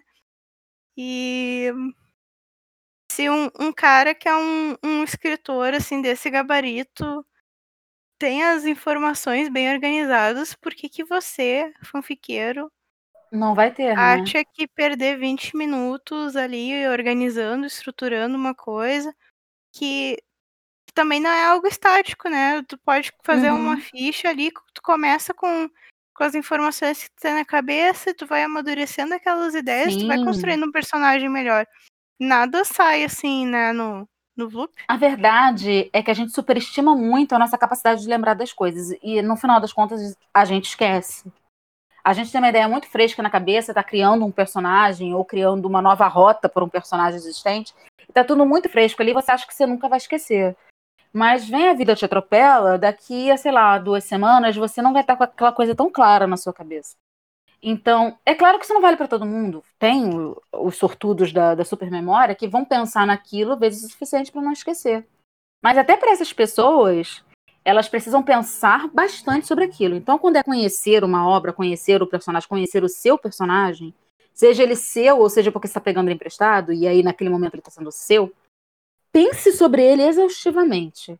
E se for necessário, sim, escreva. E se e- e, talvez mesmo se não for, experimente. Escrever um pouco, ter um material de apoio seu. Você não precisa, ah, vou fazer uma ficha igual a de RPG. Nome fulano, idade, é, data de nascimento, cidade de nascimento. Se você quiser, inclusive, você pode. Mas se você acha isso enfadonho, não precisa. Você pode escrever um pequeno perfil sobre esse personagem. Ah, fulano nasceu, sei lá onde, vive, sei lá assim, nananana. Ou você pode fazer igual essas, esses perfis de internet hoje em dia fazem com quando querem dar personalidade para alguém. Tem muito isso em perfil de signo. Aí botam lá, sei lá, é, signo X, cativante, é, é, gosta de ajudar os outros, nananã. Bota ali o nome do seu personagem, fulano de tal. Aí bota as principais características dele. O que, que ele é? Ah, simpático, solícito, orgulhoso. Sabe, para você mesmo não se perder. Você olha para aquilo sempre antes de escrever uma cena com aquele personagem. Para você mesmo não se perder no, no, na situação do, do, que, do que esperar. E tu pode ter várias histórias, assim, no caso de fanfics, com o mesmo personagem. Acho que talvez de, de originais também, né? Quem, quem tem o seu personagem original, que tá sempre colocando em contextos diferentes, uh, tem que ter cuidado com duas coisas. Talvez o, o background que tu use para um não se encaixe em outra história. Sim. Então é bom a gente pensar.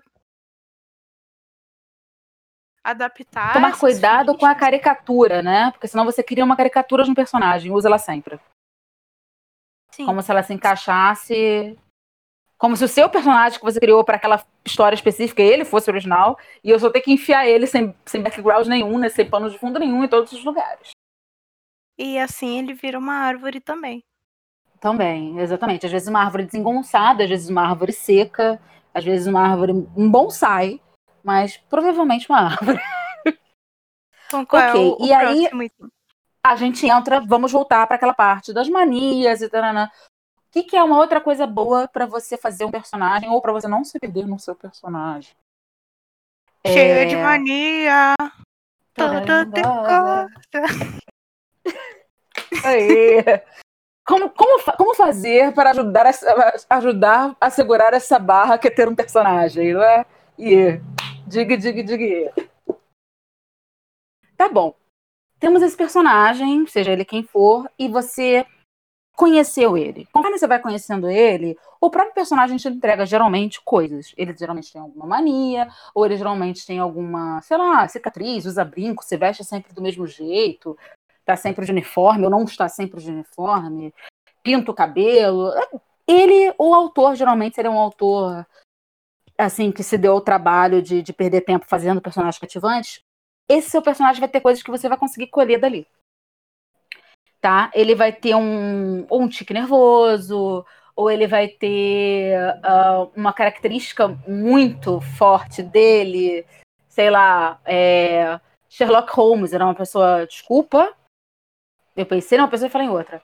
Hercule Poirot era uma pessoa extremamente metódica. Então, em todos os livros de Agatha Christie, quando ela começa a falar do personagem, geralmente ele passa por uma situação do cotidiano onde ele é extremamente metódico e as pessoas não entendem o porquê daquilo. Porque a coisa tem que ser de um jeito, tem que ser de uma cronologia, ele tem manias, entendeu? E isso cria uma coisa, quando isso é feito de uma maneira eficiente, o leitor ele, ele não vai achar isso chato, muito pelo contrário, ele vai esperar que isso aconteça. Ele vai ficar aguardando o momento daquela coisa acontecer. E se aquilo não acontecer, inclusive, vai causar uma estranheza. Você não pode fazer essas coisas pararem de acontecer. Se o cara ele é metódico, ele tem manias esquisitas, ele tem que ter mania esquisita sempre. A não ser que aconteça alguma coisa muito estranha, que você vai ter que dizer qual é essa experiência muito estranha, fez ele parar, fez ele mudar. Né? Vamos pegar aí séries famosas. Eu gosto de usar série policial para pegar esse, essas coisas diferentes, porque eu assisto bastante. Né? É, a gente estava falando de coisas do seu personagem. Acessório, por exemplo. Eu estava conversando com Gabriela esses dias sobre um personagem do CSI Miami, que é o Rachel, que é o chefe ali, e ele usa um óculos escuro. E toda a cena, assim, acontece com muita frequência, ele lança uma frase de efeito e coloca aquele óculos escuro. E é uma coisa que cativa, uma coisa, uma característica daquele personagem. É chato ele botar sempre aquele óculos? Não, você fica esperando. Quando ele começa com a frase, você já fica, hum, vai botar o óculos. Aí ele coloca o óculos e já fica, vai entrar a música de abertura. E cria uma expectativa que vai crescendo em você, entendeu? É, ainda mais quando ele te presenteia, o autor te presenteia, em te explicar o porquê certas coisas acontecem. Chega um determinado episódio que explicam que ele ganhou aquele óculos de um dos personagens dali da equipe, porque ele é ruivo e ele tem um olho claro, ele tinha dificuldade de enxergar no sol. E aí um dos personagens falou: você não pode ficar fazendo assim, isso é ruim para você. Nunca pensou em usar um óculos escuro? É, ah, nunca encontrei um que me vestisse bem. É o cara dá um jeito lá de conseguir o óculos para ele. Tô resumindo muita história. Quem assistiu o CSI deve estar com raiva de mim. Mas enfim. É... E é isso, ele tem uma relação cativa com aquele objeto. Aquele objeto não é só mais um óculos. Ele é o óculos. É o óculos dele, que ele tem um motivo para usar sempre ele, ele não troca. Esse motivo é apresentado, você troca, cria uma afinidade, e aquilo traz uma, uma carga para o personagem que você vê. Esse cara é diferente dos outros porque ele usa um óculos, ele é diferente dos outros porque ele usa esse óculos por esse motivo. Isso torna ele ele. Vamos pegar um outro exemplo. Bom, assim, sei lá, mania. Eu tenho mania de fazer sempre a mesma coisa. Tem uma outra série que foi muito famosa um tempo, chamada The Mentalist, em que o personagem principal, ele sempre toma chá. O negócio dele é tomar chá. Então tá, triste, toma chá. Ele tá feliz, ele toma chá. Ele quer pensar, ele toma chá. Ele levou um esporro, ele faz o quê? Toma chá. Então, se você passa o episódio inteiro e ele não toma um chá, você já fica desconcertado. Você fica esperando em que momento do episódio ele vai tomar a porcaria do chá. E é isso. Isso faz com que eu seja mais íntima desse personagem, porque eu conheço um detalhe pessoal dele. Esse é o fulano de tal, esse é o Patrick, e ele gosta de chá. Ele é um ser humano normal, que tem mania, que tem preferência, igual a mim. Exato, e, e vem aquela coisa do, do quanto tu se aproxima do personagem. Eu, vou dar um, um exemplo que aconteceu hoje, que eu tava falando com a Supernova e ela me disse que tava comendo palmito na comida dela. E eu respondi com um uh, palmito. Eca, palmito. E, e ela ficou tipo, porra, não gosto de palmito, mas É uma coisa, assim, que se a gente não tivesse uma amizade, talvez ela não soubesse, sabe, Não, do não saberia. Inclusive, eu fiz uma. Eu falei sobre outra coisa, né? Tipo, você não gosta de panetone, você não gosta de palmito. E eu achava que você era boa pessoa. Porque assim. É, Características dela, que tornam Gabriela Gabriela. Eu sei que a Gabriela é uma pessoa, entendeu? Que mora no Brasil, que é mulher e que não gosta de palmito. E isso torna ela diferente de todas as pessoas que gostam de palmito. eu lembrei de mencionar isso por conta do Minos que não come azeitona. Ah, mano, Red Cannon já. Que que é o um headcanon, se vocês pegarem uma história minha e tiver um Minos comendo azeitona, vocês podem procurar o suporte do site, porque a minha conta foi hackeada. Mas é Pois é.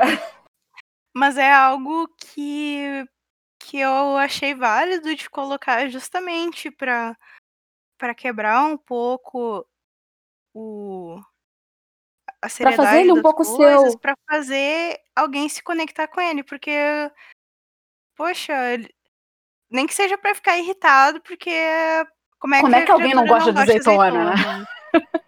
Exatamente.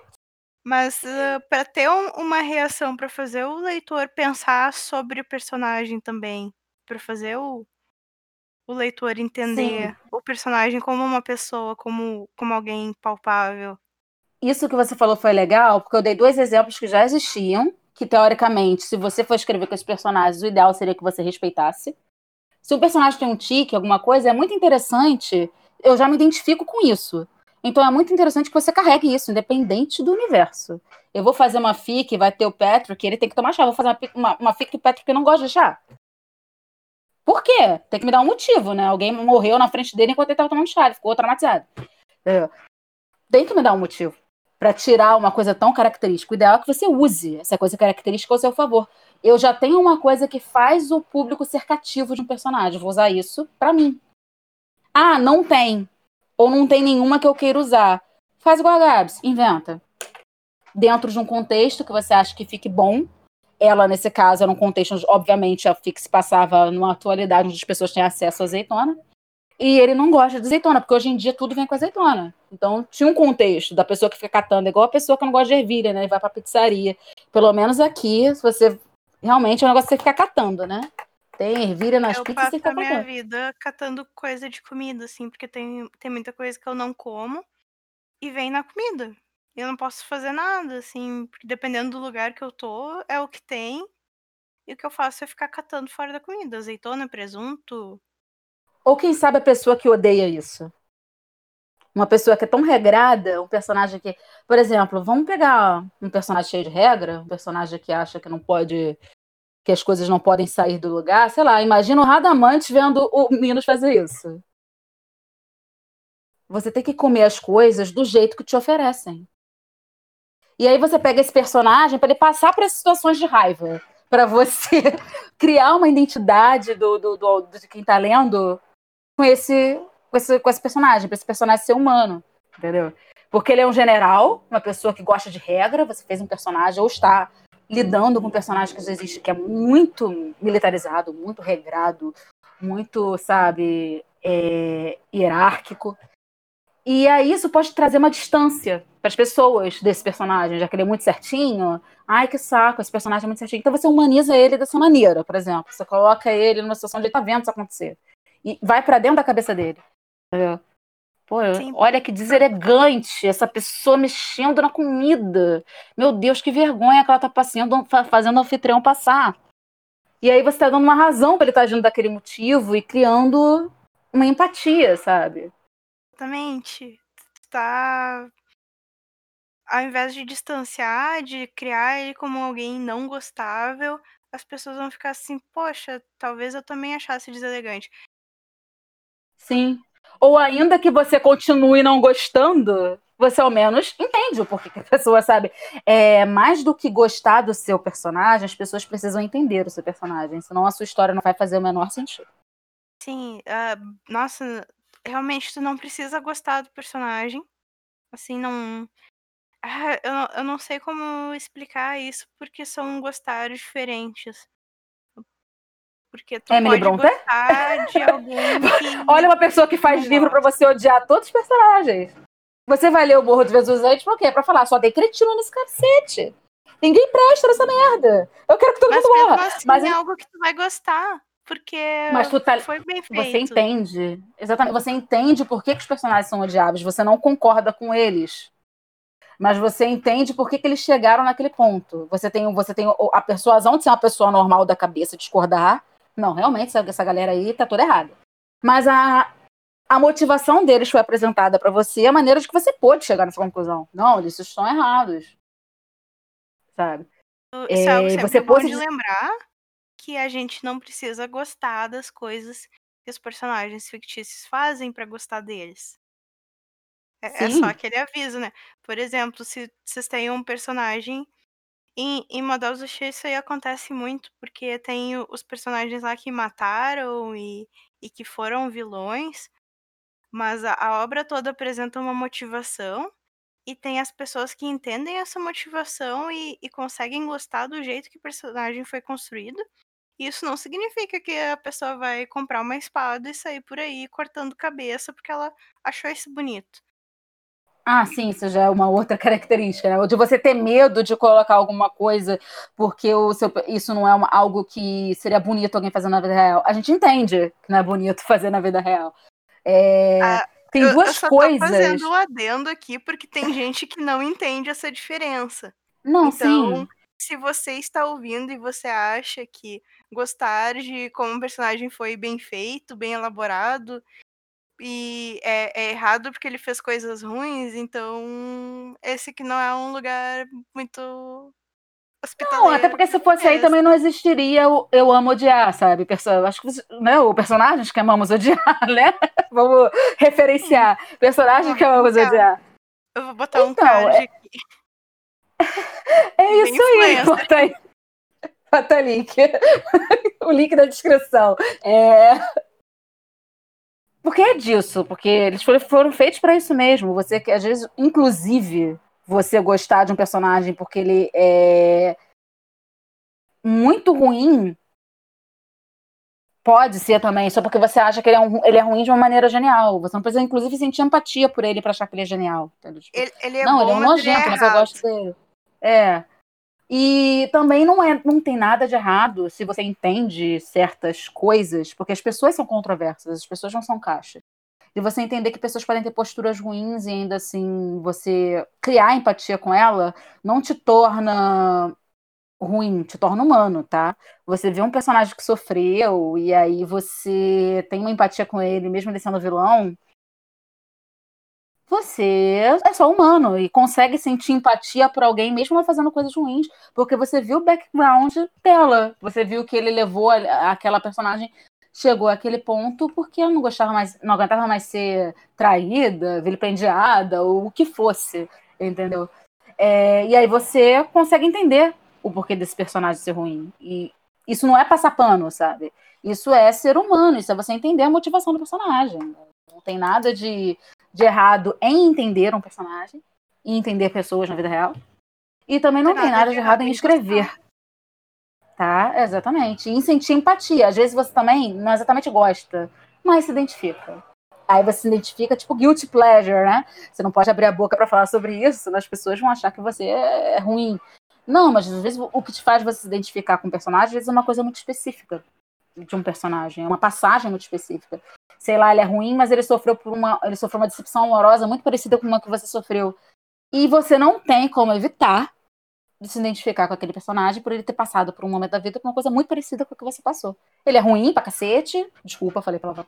Ele é ruim pra caramba, mas você ainda assim criou uma ligação por um, um evento traumático compartilhado, sabe? E também não, isso não é ruim a pessoa não é detestável. O ser humano não é detestável por não querer que outro ser humano, por mais cruel que ele seja, morra, tá bom? Que eu acho que a gente pode fazer um, um link muito bom pro fato de que o personagem não ser perfeito, não ser o sinônimo da virtude, porque ninguém é.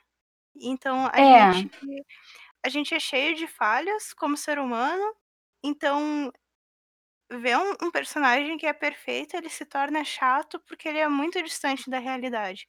Eu digo mais. Eu digo que geralmente faz você se cativar com o personagem, seja ele qual for, são os defeitos. Exatamente. Não são as qualidades. O que, porque é, são os defeitos que fazem ele gente como a gente e que fazem você se identificar com ele. As virtudes fazem você admirar. Os defeitos fazem você se identificar. Exatamente. E é por isso que os personagens Mary Sue, que são aqueles perfeitos, lindos sem defeitos, são chatos e são vistos como algo como algo bem ruim na, nessa comunidade literária. É, porque você, como ou como leitor voraz, ou como pessoa que também se dá o trabalho de escrever, pensa que foi preguiça da pessoa de sentar ali e humanizar o personagem. Ah, vou botar só a projeção, a projeção romantizada de, de tudo. E a gente entra também na, na, nas fanfics do, do como não fazer um personagem ruim, que é uma coisa que as pessoas. Eu não sei se as pessoas fazem isso original, devem fazer também. Que é o se auto-inserir numa versão super romantizada dentro de uma história. Eu não sei, devem fazer isso original, mas em fanfics faz, fazem muito. Fazem muito isso. Pegam a sua versão, a fulana de tal, dão um nome bonito que você gostaria de ter, sei lá. Hum, eu gostaria de me chamar Marília. Aí a Marília. Marília é uma menina muito bonita, de seios muito firmes, cintura muito delgada. Isso independe se você veste 36 ou 46, tá? Mas a Marília é perfeita. largos. A Marília é perfeita, ela é sua visão de perfeito ou a visão que o mundo tem de perfeito. E Marília, ela é uma pessoa muito inteligente. Ela é uma pessoa que sofreu na infância, porque a infância dela foi difícil, porque ela era uma menina muito inteligente. E ninguém entendia que ela era inteligente demais. Mas ainda assim, ela não desistiu do amor. E Marília encontrou aquela pessoa que, inclusive, ela curou com o amor dela. Mas Marília não tem defeito. Marília é, não tem mania. Marília, Marília não é você. Simplesmente. Faz favor por você. Se você quer se inserir na porcaria da história, sincero. De verdade. Você quer fazer uma projeção sua? Não romantize a sua projeção. Só mostra o quanto você detesta você mesmo e você, independente de quem você é, não deveria se detestar. Eu posso ser cancelado aqui mais uma vez? A gente ainda não foi? As Marílias não me cancelaram ainda. Gente, Marília é o nome que eu amo, tá? Um beijo para todas as Marílias. Uh, as Marílias que eu conheço, que, que se colocam tão perfeitas nas histórias, são pessoas. Eu, eu não tô dizendo todas as Marílias, tá? Tô falando algumas que eu conheço, por favor são pessoas muito mesquinhas e, e, são pessoas que eu vejo muito mais os defeitos que qualquer dessas qualidades. Eu não acho que a pessoa tenha qualquer qualidade da Marília, às vezes. E, e falta Sim, ela coloca ali ela... que ela gostaria de ter, né? Não sei, eu não sei o que acontece. Eu só sei que a receita de bolo é muito parecida. A, pessoa quer ser assim, a pessoa não faz nenhum esforço para ser uma pessoa melhor. E, a, e ela fica se projetando ali o que ela queria ser e. E sabe qual é o curioso? As pessoas, geralmente, existem pessoas que gostam da autora ou do autor dessa, dessa história. Eu peguei aqui um personagem feminino porque é o que eu vejo acontecer muito na, nas histórias, mas com certeza também acontece com, com, com, pessoa, com, com homens que escrevem esse projeto, deve acontecer também. É... O problema é que a pessoa por trás da Marília, que se projetou na, na, na FIC, ela geralmente tem pessoas que gostam dela. Gente, cara. E que mudariam coisas nela, mas ainda assim gostam dela. Mas sabe quem gosta da Marília? Só a autora, porque ninguém gosta. É incrível como ela consegue fazer a projeção da perfeição e, na verdade, mais gente gosta dela mesma do que gosta da personagem, projeção da perfeição, que ela acha que todo mundo gostaria. Por quê? Porque Marília não é de verdade, Marília não existe pessoal que, que encomenda fanart dos seus personagens originais. Na, na, hora da encomenda não, não sabe nem como pedir, porque a pessoa não pode mandar uma foto dela própria, porque talvez a, a personagem original não tenha nada a ver. Não, é uma versão melhorada dela. Porque, né, Marília não tem celulite, Marília não tem estria, Marília não tem acne. Exatamente. Marília não tem o, o joelho marcado de cair de bicicleta. Pois é. Marília, inclusive, nem come coxinha com a mão. Pra não encher de gordura. Coxinha? Acho que Marília não come coxinha. Mas, de alguma forma, nessas fanfics aí com personagem original, elas elas também tentam ser assim, ah, eu não sou como todas as garotas, eu como coxinha. Ah, sim, que aí é, é, é a gente tira da roman romantização e vai direto para como é o nome? É, estereotipação, uma caricatura de uma pessoa real, mas não é uma pessoa real também. Ela não é projetada romanticamente para ser perfeita, mas ela é projetada milimetricamente para ser errada de uma maneira igualmente enfadonha, querendo é, apontar tudo que tem de errado na sociedade num personagem só. Ah, Eu vou questionar todas. Bate. É, eu vou questionar todas as coisas de errada que existem na sociedade no mesmo personagem, pelo mesmo motivo, porque eu tô afim. Tá bom, você pode, mas olha, de verdade, é um saco. É, você, você fica à vontade pra fazer isso, mas eu vou te falar, é um saco. Escolhe um tema, dois temas, sei lá, até três temas, se a sua fique for longo o suficiente para você trazer tudo isso à tona.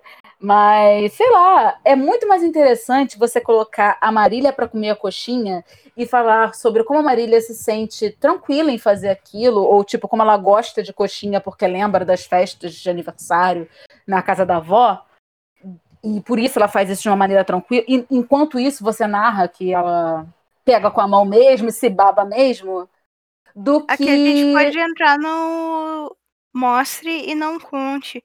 Porque ao invés de Sim. tu narrar ali que Marília sente-se emocionada ao segurar aquela coxinha, pois lembra-se da última vez que viu sua vozinha fritando coxinha. Não, gente, coloca ali ela comentando com alguém assim, nossa, que saudade da coxinha que a minha avó fazia, que o leitor vai entender Pode que, ser. que aquilo traz uma sensação. Tu pode botar Pode do ser. jeito muito melhor. Sim, se tiver alguém do lado da Marília, mas vai que a Marília tá sozinha. Aí a Marília vai ter que conversar com os pensamentos dela, né?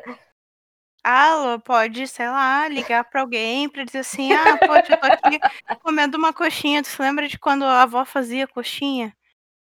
Sabe, tem, tem jeitos muito bons de fazer isso e, e de colocar o, o personagem fazendo ação e também trazendo uma empatia pra ele, assim, Sim, poxa, sim, com olha certeza. que linda a Marília, tá ali enchendo o buchinho e ela ainda tem tempo pra se livrar O, da avó.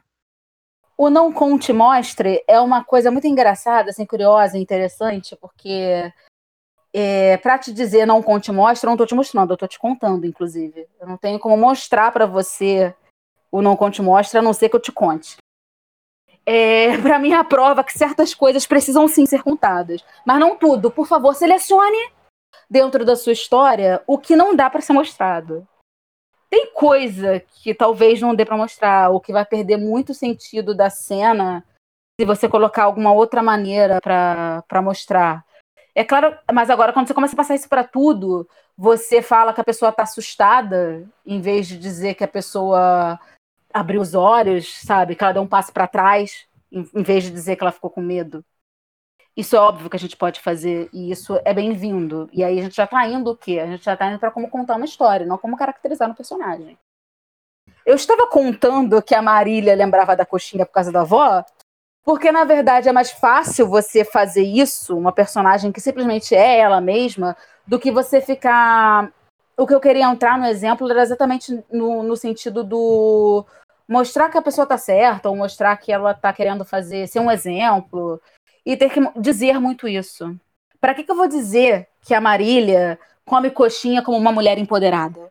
Se eu posso dizer que ela tá simplesmente naquela situação se sentindo confortável sendo quem ela é. É, A mulher isso é- forte da história. era o que eu queria passar. É, Sempre entendeu? que parece a Porque- mulher forte, dá um ruim. E se vocês precisam dizer que a mulher é forte e, e colocar ela É. numa situação em que ela é fraca, assim, dois segundos depois, tem algum É, problema. você precisa se lembrar, né? Você precisa se lembrar que a pessoa é forte. Pois é, isso, isso- isso me incomoda um pouco. Eu gosto das situações quando você consegue colocar o personagem numa situação de destaque ou de representatividade, seja ela qual for, sem você precisar dar tanta dizer para as pessoas eu estou representando, porque é como se você precisasse lembrar para você mesmo que você precisa representar alguém, em vez de simplesmente colocar ele ali naquela situação e ponto.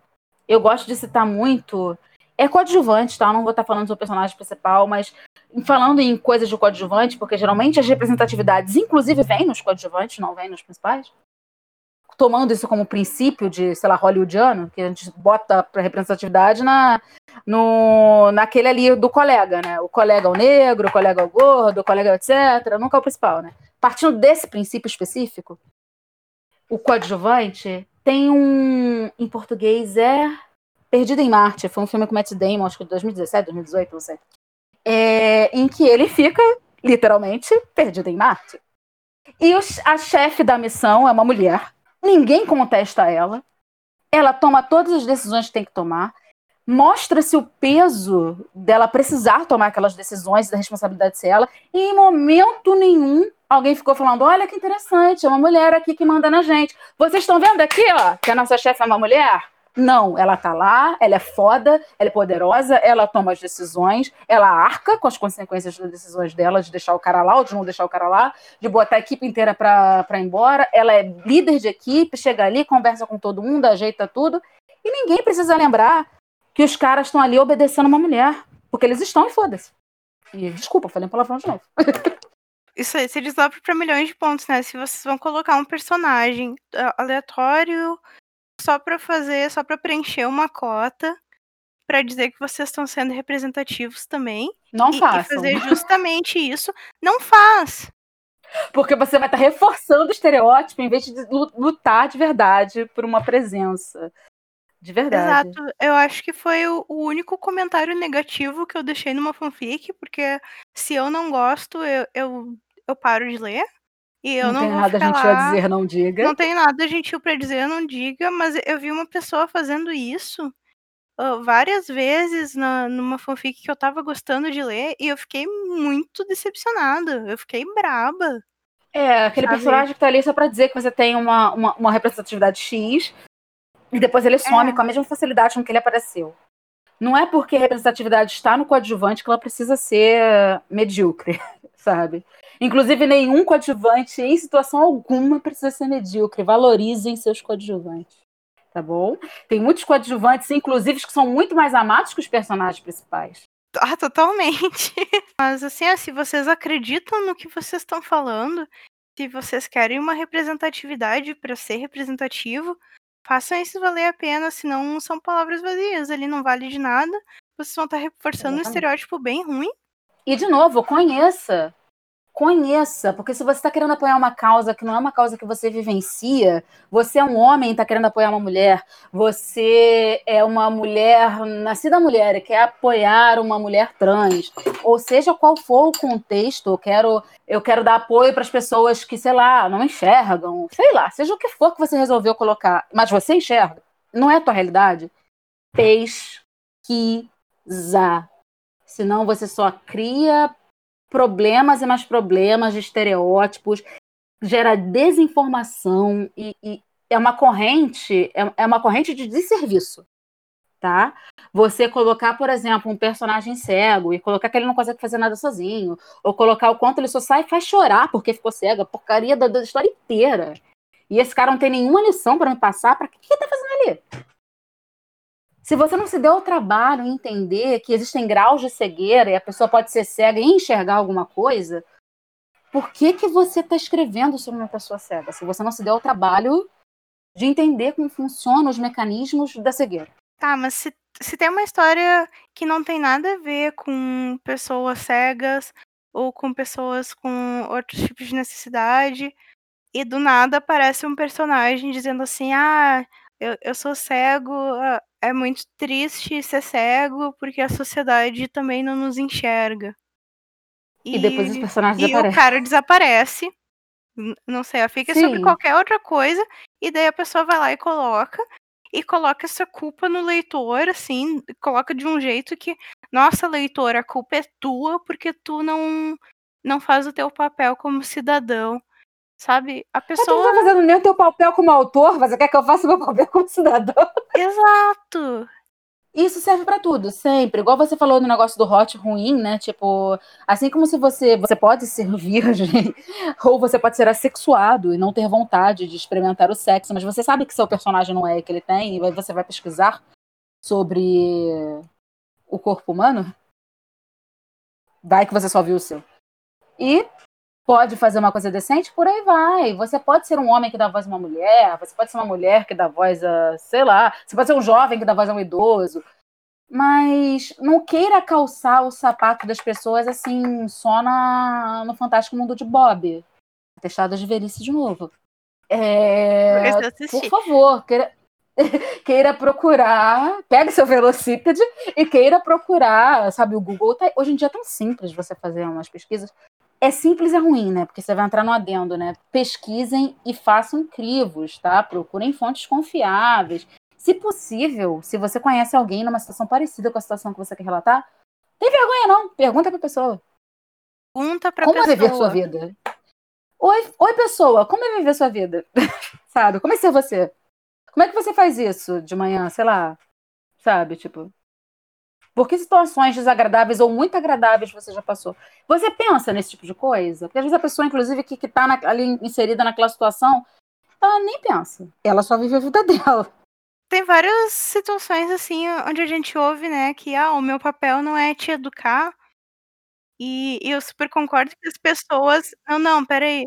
Eu super concordo que as pessoas que têm. que, que têm algum. que não são padrão, elas não têm que sair catando alguém para dizer assim, ó, oh, é, é assim, assim é a minha vida. Mas as pessoas, elas querem ser ouvidas. Sim. Geralmente elas te dão muito suporte para quando tu precisa fazer alguma pergunta. Sim, eu não tô falando para você ir pra rua panfletar, mas às vezes acontece situações em que você tem alguém numa situação em que você, do lado, às vezes acontece isso. Por exemplo, se eu quero escrever sobre uma mulher, às vezes eu tenho uma mulher do meu lado. Muito provavelmente você tem, inclusive. E, e aí você quer botar uma situação que é muito específica do, do, de como você quer saber como uma mulher pensaria numa situação muito específica. Pergunta pra mulher. Pô, cara, eu tô, tô com uma situação na cabeça. Se acontecesse isso, isso, isso com você, como você se sentiria? que a gente pode voltar também para aquilo que eu falei antes, né? Que talvez a gente tentar calçar essa coisa da representação se torne uh, descabido. Que Sim. várias vezes eu já vi um, um homem se colocar no meu lugar e dizer assim: Nossa, tu sofre por isso, por isso e por aquilo.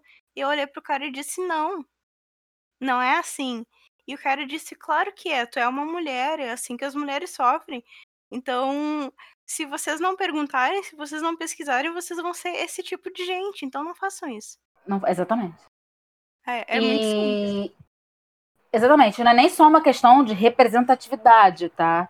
Porque é uma questão de quem você escolheu trabalhar, trabalhar bem seja lá quem for esse tipo de personagem, ok? Não é uma questão de tipo, ah, eu tenho que fazer isso para saber representar, ou eu tenho que representar. Você não tem que nada. Mas a partir do momento que você se propõe, você tem que tudo que você se propõe. Ah, eu não tenho obrigação de educar. Tá bom, você não tem. Mas a partir do momento que você resolveu falar sobre o assunto, desculpa, aí agora você tem, pô. Também não te mandei falar sobre isso. Sabe? É, se você não quer educar, você não fale sobre assuntos educativos. Não, não fale não queira dar lição de moral. Tudo vem nessa coisa de, ah, eu quero dar uma voz para a minoria tal. Só que tu só vai dar uma voz se tu entender as necessidades dessa minoria, se tu. Ah, sim, se você mesmo não se dá o trabalho de escutar e quer dar voz, né? Exatamente. Então. É, é, enfim, a hipocrisia, cadê esse? Pode ser o cachorrinho aí.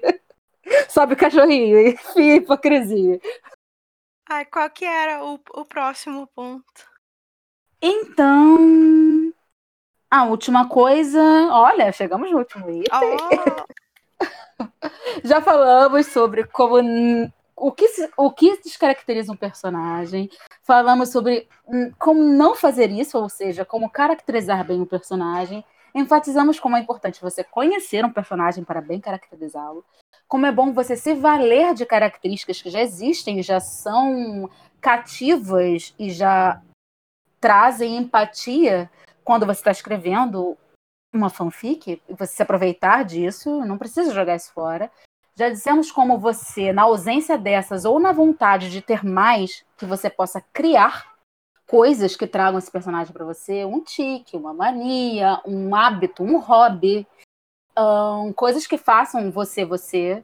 Por exemplo, é, tique de mexer no cabelo, é, você ter uma cicatriz ou uma tatuagem com Essa ou sem coisa da cicatriz, ela é muito, muito importante tu falar. Há pouco tempo as pessoas pararam de ter vergonha da, das cicatrizes delas, mas quando a gente vê outras Sim. obras estrangeiras, a cicatriz sempre tem aquela coisa de, de superação, de algo ruim te machucou, mas tu. É porque depende muito de onde vem a cicatriz, né? Geralmente as pessoas não têm vergonha de uma cicatriz que foi uma queda de infância de uma árvore, sabe?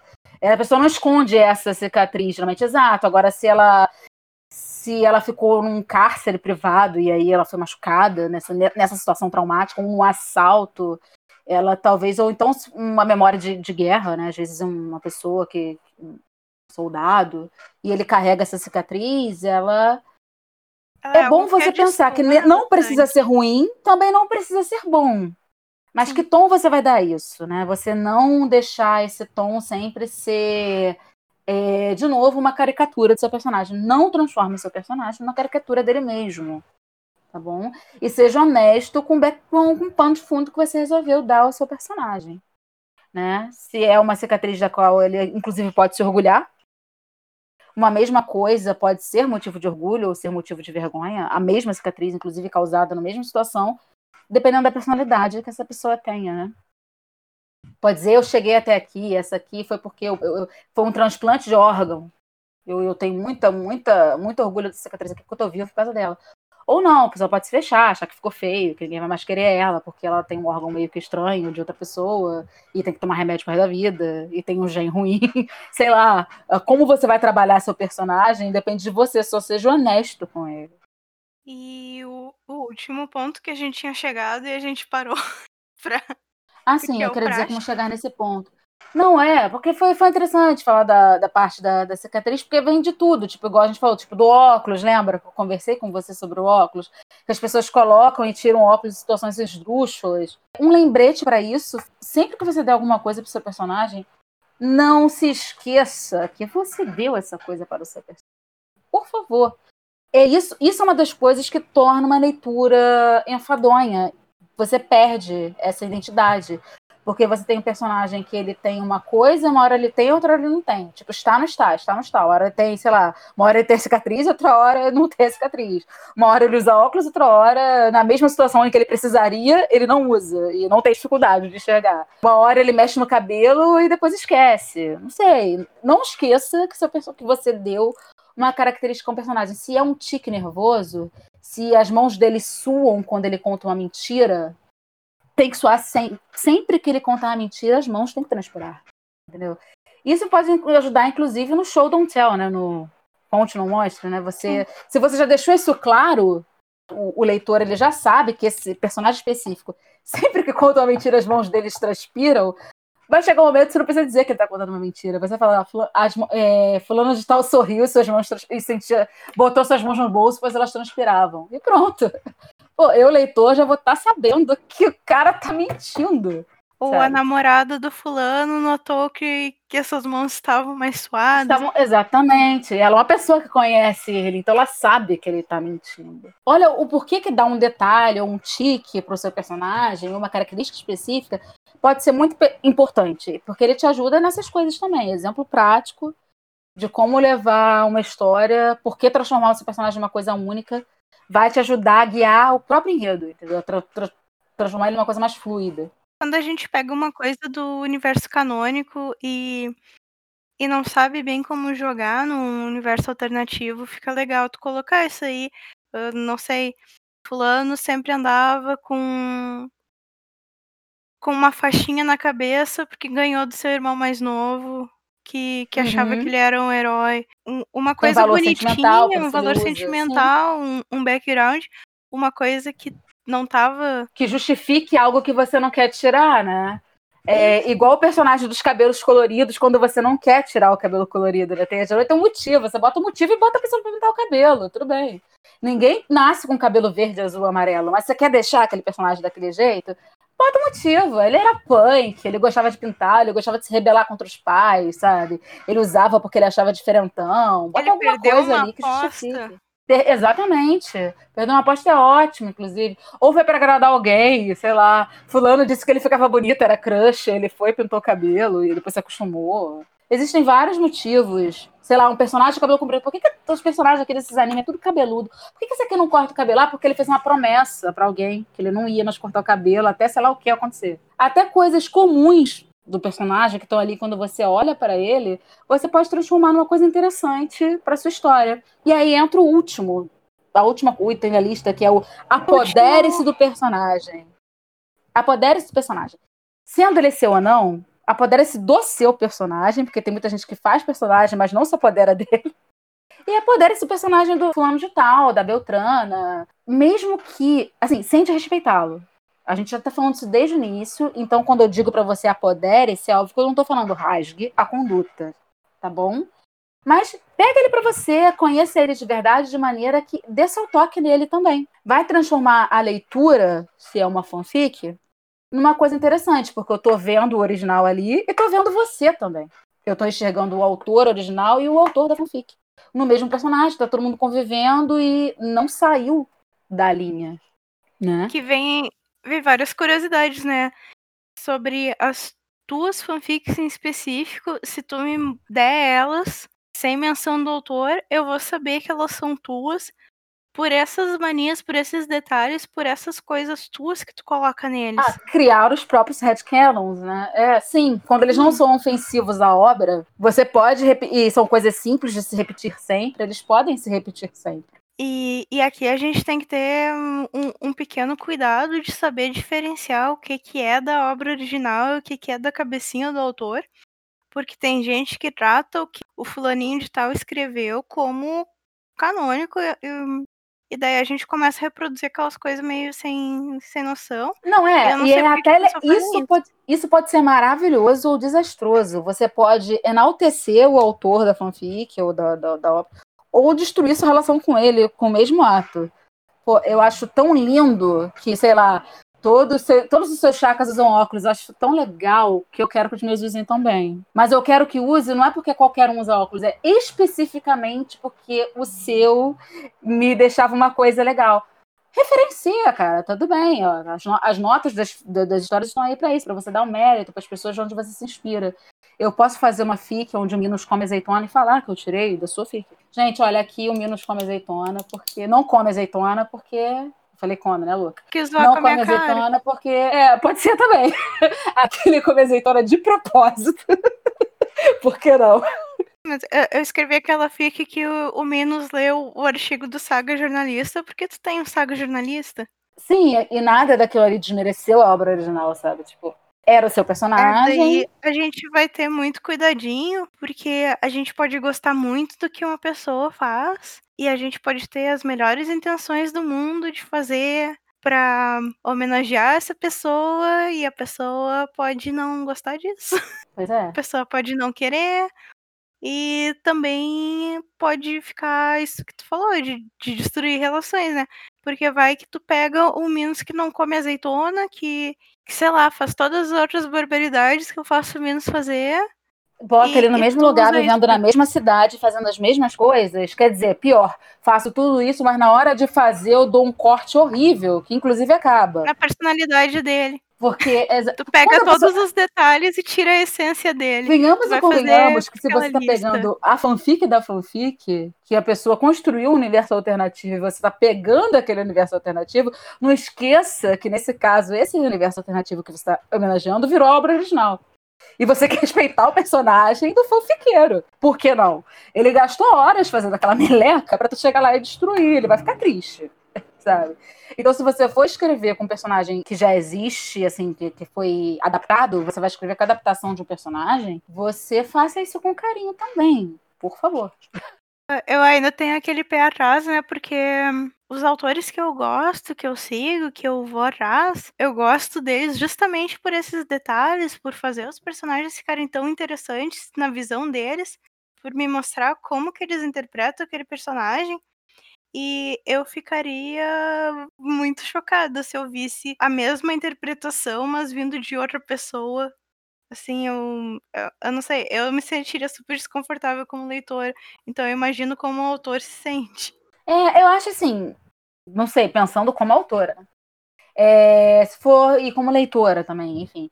Se for uma coisa ou outra e elas forem devidamente referenciadas, alguma coisa assim, eu não vejo. Eu, eu, eu acharia até bonito, sei lá. Igual eu falei, se, for, se ele simplesmente comer, não comer azeitona, eu acho engraçado, eu acho ok, sabe? Tipo, e aí a história não tem nada a ver com nada, não é uma história que lembra as suas fics, é um outro Minos, mas ele não gosta de azeitona. Essa coisa, essa característica trouxeram para lá e referenciaram em alguma nota, falaram. Isso eu, eu acharia super bonitinho, assim, na verdade, porque uh, muita gente talvez não nem entendesse o contexto, mas eu ia ler e ia dizer, ah, isso, eu sei exatamente. Eu ia achar muito fofo. Esse é o eu tipo de homenagem carinhoso. que você deve fazer. Exato, esse é o tipo de homenagem que você deve fazer com o Red Cannon do colega, sabe? Não é copiar todo o trabalho que ele teve em fazer um outro personagem, se apoderar, igual eu falei ali, que é a última dica. Todo o trabalho que ele teve de se apoderar do personagem sem descaracterizá-lo, pegar o trabalho pronto e colocar, né? Porque aí, poxa, o seu colega tá fazendo fanfic, você tá fazendo plágio. Exatamente. E. E fanfics podem ser plagiadas. Fanfics podem ser plagiadas. Inclusive, são muito. Vocês, não sei se todo mundo que está escutando faz ideia, mas são muito, muito plagiadas. Inclusive, às vezes, ipsis litres. Assim, tipo, da nota inicial até o erro de português. Ctrl C, Ctrl V. As pessoas são capazes de coisas inimagináveis. Da, nota plagiada esse não sejam essa pessoa. É, é não sejam essa pessoa. Denunciem essa pessoa, inclusive, também. Esse tipo de gente merece a denúncia. Tá? Merece.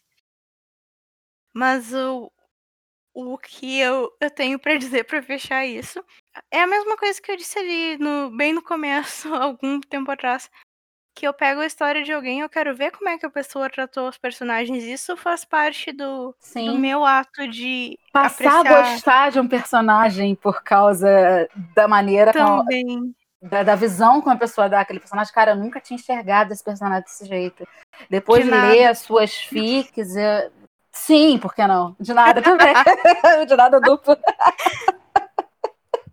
a piscina olímpica de dinadas porque você mudou, ou então até da implicância. Lembra que teve uma época, referenciando aqui para pro, os ouvintes, que você estava com implicância com o personagem do Ayorus por causa de uma fic específica?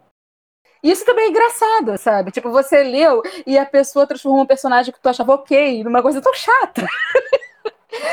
que você pegou implicância, mas não foi uma implicância porque ele estava descaracterizado. Foi porque você se envolveu naquele tipo de narrativa onde a pessoa justificadamente transformou aquele personagem uma pessoa chata. Eu, eu fiquei muito de cara, assim, ó. Uh, vinha um capítulo e eu pensava assim, eu vou passar raiva com esse trouxa hoje. E eu passava raiva. E daí eu olhava pra, pra fanart, pra. Eu ia assistir Cavaleiros do Zodíaco e ficava. Esse cara avacalhou minha amiga, mano. E isso é legal também, porque olha só a reação que o autor dessa fic arrancou de você. Não foi uma coisa do tipo, ai, como eu amo esse personagem agora. Não, foi muito pelo contrário. Mas ele moveu você. Moveu você. Isso é super interessante, sabe? Tipo, eu saí transformada, não positivamente. mas saí transformada da, da, leitura. Foi cada eu, raiva que eu passei. Eu não fui, eu não fui indiferente a esse personagem. Eu, eu amei o diálogo. Ai, eu, eu fiquei. Esse em específico eu fiquei traumatizada. Eu passei Passou, graças tempo. a Deus, né? Se lembra que, eu, que daí eu ia, eu tentava escrever com ele, eu passava tanta raiva que eu não Você conseguia. ia falar mal dele na minha filha, ele era super gente boa.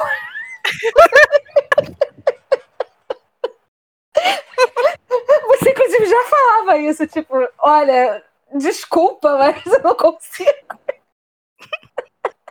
Sai daí. Ai, ai. Mas é isso, quando, quando, quando um, um escritor ele passa realmente essa essência do personagem, a essência do personagem era ser chato, ser implicante, ferrar os outros. E aí você absorveu isso. Nossa, eu absorvi demais. Com sucesso. Então, então esse autor ou essa autora dessa, dessa, dessa história que você leu foi muito bem sucedida em passar essa sensação do personagem. De, de, de ser uma pessoa desagradável. Eu fiz muita gente odiar a Tets recentemente, né? Tipo, vou fazer o quê? Não foi minha intenção, mas. Tu vê, né, com ela, embora pudesse odiar, eu, eu gosto tanto dela. eu também gosto dela. Mas é que eu, eu gosto dela eu... porque ela é cretina. E daí tu faz ela sendo uma é, vilã e eu fico. Foi pra isso que essa mulher nasceu, pra avacalhar a vida a cretinice da pessoa, exatamente. Eu peguei uma coisa que, tipo. Foi exatamente isso. Eu peguei uma característica que era o fato dela ser muito assim, tipo. De andar com certa. os elementos. Exatamente. Só que ali. Só que, só que dessa vez ela não estava sendo enganada. Eu troquei. Ela não estava sendo enganada, ela está enganando. É, ela Mas é outra quem garante que no canônico não era ela que enganava? Não, não sei. Agora, agora, agora eu tô tendo. minha, minha cabeça explodiu aqui. Tá, tô igual aquele meme do Mind Blowing. ai, ai. Não sei, quem sabe? Eu acho que não, gato. Mas tudo bem. O Kurumada não daria tanta importância pra uma mulher. Pra um peixe. Infelizmente. Tem ah. alguma consideração final? Considerações finais. Vamos lá. Tem que pensar.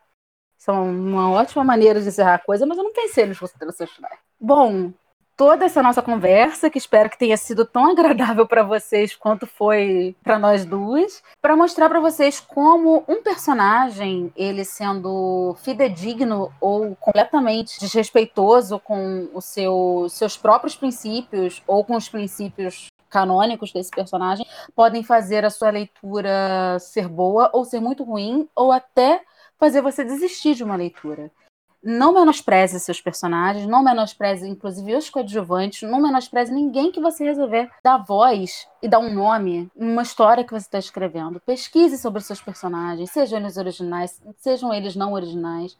Não tenham medo ou receio de transformar esse personagem em uma, um ser único e um ser de verdade. Se vocês tiverem dificuldade de fazer esse exercício de olhar para uma pessoa, isso serve até muito para o original também, eu tô com uma dificuldade de fazer um personagem um ser único. Olha para as pessoas que você gosta. Ou até para as que você não gosta. Por que, que você gosta ou não gosta delas? Geralmente a gente gosta das pessoas, quando a gente gosta, a gente gosta de coisas bestas na pessoa. A gente gosta da risada, ou a gente gosta do perfume que a pessoa usa, a gente gosta do jeito com que ela come alguma coisa, ou de um jargão que ela tem, que ela sempre fala. Quando você lembra de alguém, o que, que você está fazendo? Ah, eu estou no shopping, eu estou olhando, sei lá, maquiagem. E eu lembrei da minha amiga, porque ela adora de maquiagem. Então, pronto, isso fez essa pessoa uma pessoa única. Traz isso para o seu mundo de escritor, para o seu mundo de criação, e começa a trabalhar isso nos seus personagens. Tenta enxergar isso nos que já existem. Por que, que esse personagem é único? Procure assistir ou ler coisas com esse olhar do investigativo, do procurar o que por que, que eu gosto desse personagem ou por que, que eu detesto esse personagem. Porque a gente, como leitor, a gente não se dá muito esse trabalho. A gente aprecia a obra final, a gente ama, a gente odeia, a gente xinga, a gente chora com os personagens. Mas não precisa ficar se preocupando no porquê a gente tem esses sentimentos. Quando a gente se aventura a escrever algo, esse exercício já pode ser muito satisfatório, trazer benefícios para sua escrita, trazer personagens cativantes que podem em certas situações, até se sobrepor ao seu enredo de tão odiosos ou queridos eles possam se tornar para os seus leitores. Não tenham medo de fazer personagens inesquecíveis. É... Considerações finais, Gabi? Não, falar não, não quero. Não quero, porque depois não quero disso. Estragar isso. Eu quero estragar o momento. Eu quero agradecer muito, principalmente ao teu tempo, porque quem ouvir isso vai se poupar de muitos desvios de conversa e de muitas conversas prévias, porque é um, é um compilado de alguns anos falando de fanfic aqui. E não sei quantos minutos que isso vai dar. Vai ser cumprido, desculpa aí. Obrigado para você que ficou até o final. Obrigada, não tenho obrigada a você que leu até aqui. Então, obrigada a você que escutou até aqui. Eu também agradeço muito ao convite, que eu adorei, e a todos os ouvintes do Fábrica que estão aqui escutando a gente até agora. Espero que tenha sido, tenham sido minutos proveitosos, minutos divertidos, e que se surgirem questionamentos, claro, as nossas redes, as nossas, ó, já tô não tenho se apoderar do personagem, se apodere do canal. As, as nossas redes sociais estão aí para isso. ok? Vocês podem questionar ou entrar com novos, novas considerações. Toda opinião é bem-vinda na Fábrica de Histórias. Eu agradeço ao tempo e ao empréstimo da tua maravilhosa voz de dubladora. e eu não tô te ouvindo de novo. Ok, é que eu estou Eu tá emocionada. parecendo. não, eu fiquei tímida. Elogios direto me deixam tímida. Isso é uma característica da minha pessoa. Isso me faz única como personagem. Eu tô na profissão errada, né? Mas obrigada mesmo por participar e por sempre conversar comigo sobre essas- esses milhões de aspectos que a gente encontra na- no cotidiano fanfiqueiro. Eu que agradeço. Mande, mande DMs com personagens detestáveis para mim. Eu espero que num futuro próximo tu apareça de novo por aqui. Quando, quando for solicitada. Servimos bem para servirmos sempre. Viu? Os jargões. Servimos bem pra servir sempre, dá dinheiro, mas não Dá dá, dinheiro, mas não dá intimidade. Com certeza, isso é muito meu. Quem me conhece já sabe. Revelei minha identidade para vários ouvintes, mentira. Tá bom, eu, vou- eu vou cortar isso pra preservar tua identidade. Cara, eu já escrevi isso no Spirit, tudo bem. É que isso somado à minha voz, quem me conhece agora sabe que sou eu. Eu vou deixar os links para as tuas redes sociais aqui embaixo. Para as redes espirituais. É e- que é a única que tá decente, né? O resto tá tudo cagado, mas tudo bem. Eu acho que é isso. Porque, né? Isso aqui eu acho que já tem três horas de áudio. Mas é isso, galera. Um, um beijo pra vocês. Inscrevam-se e nos sigam e, e tudo mais. E tem um recado. Não vai ter recado hoje, Esquece. porque a gente não tem mais tempo hábil pra dar recado. Vocês que lutem. Até a próxima. Bom, tchau!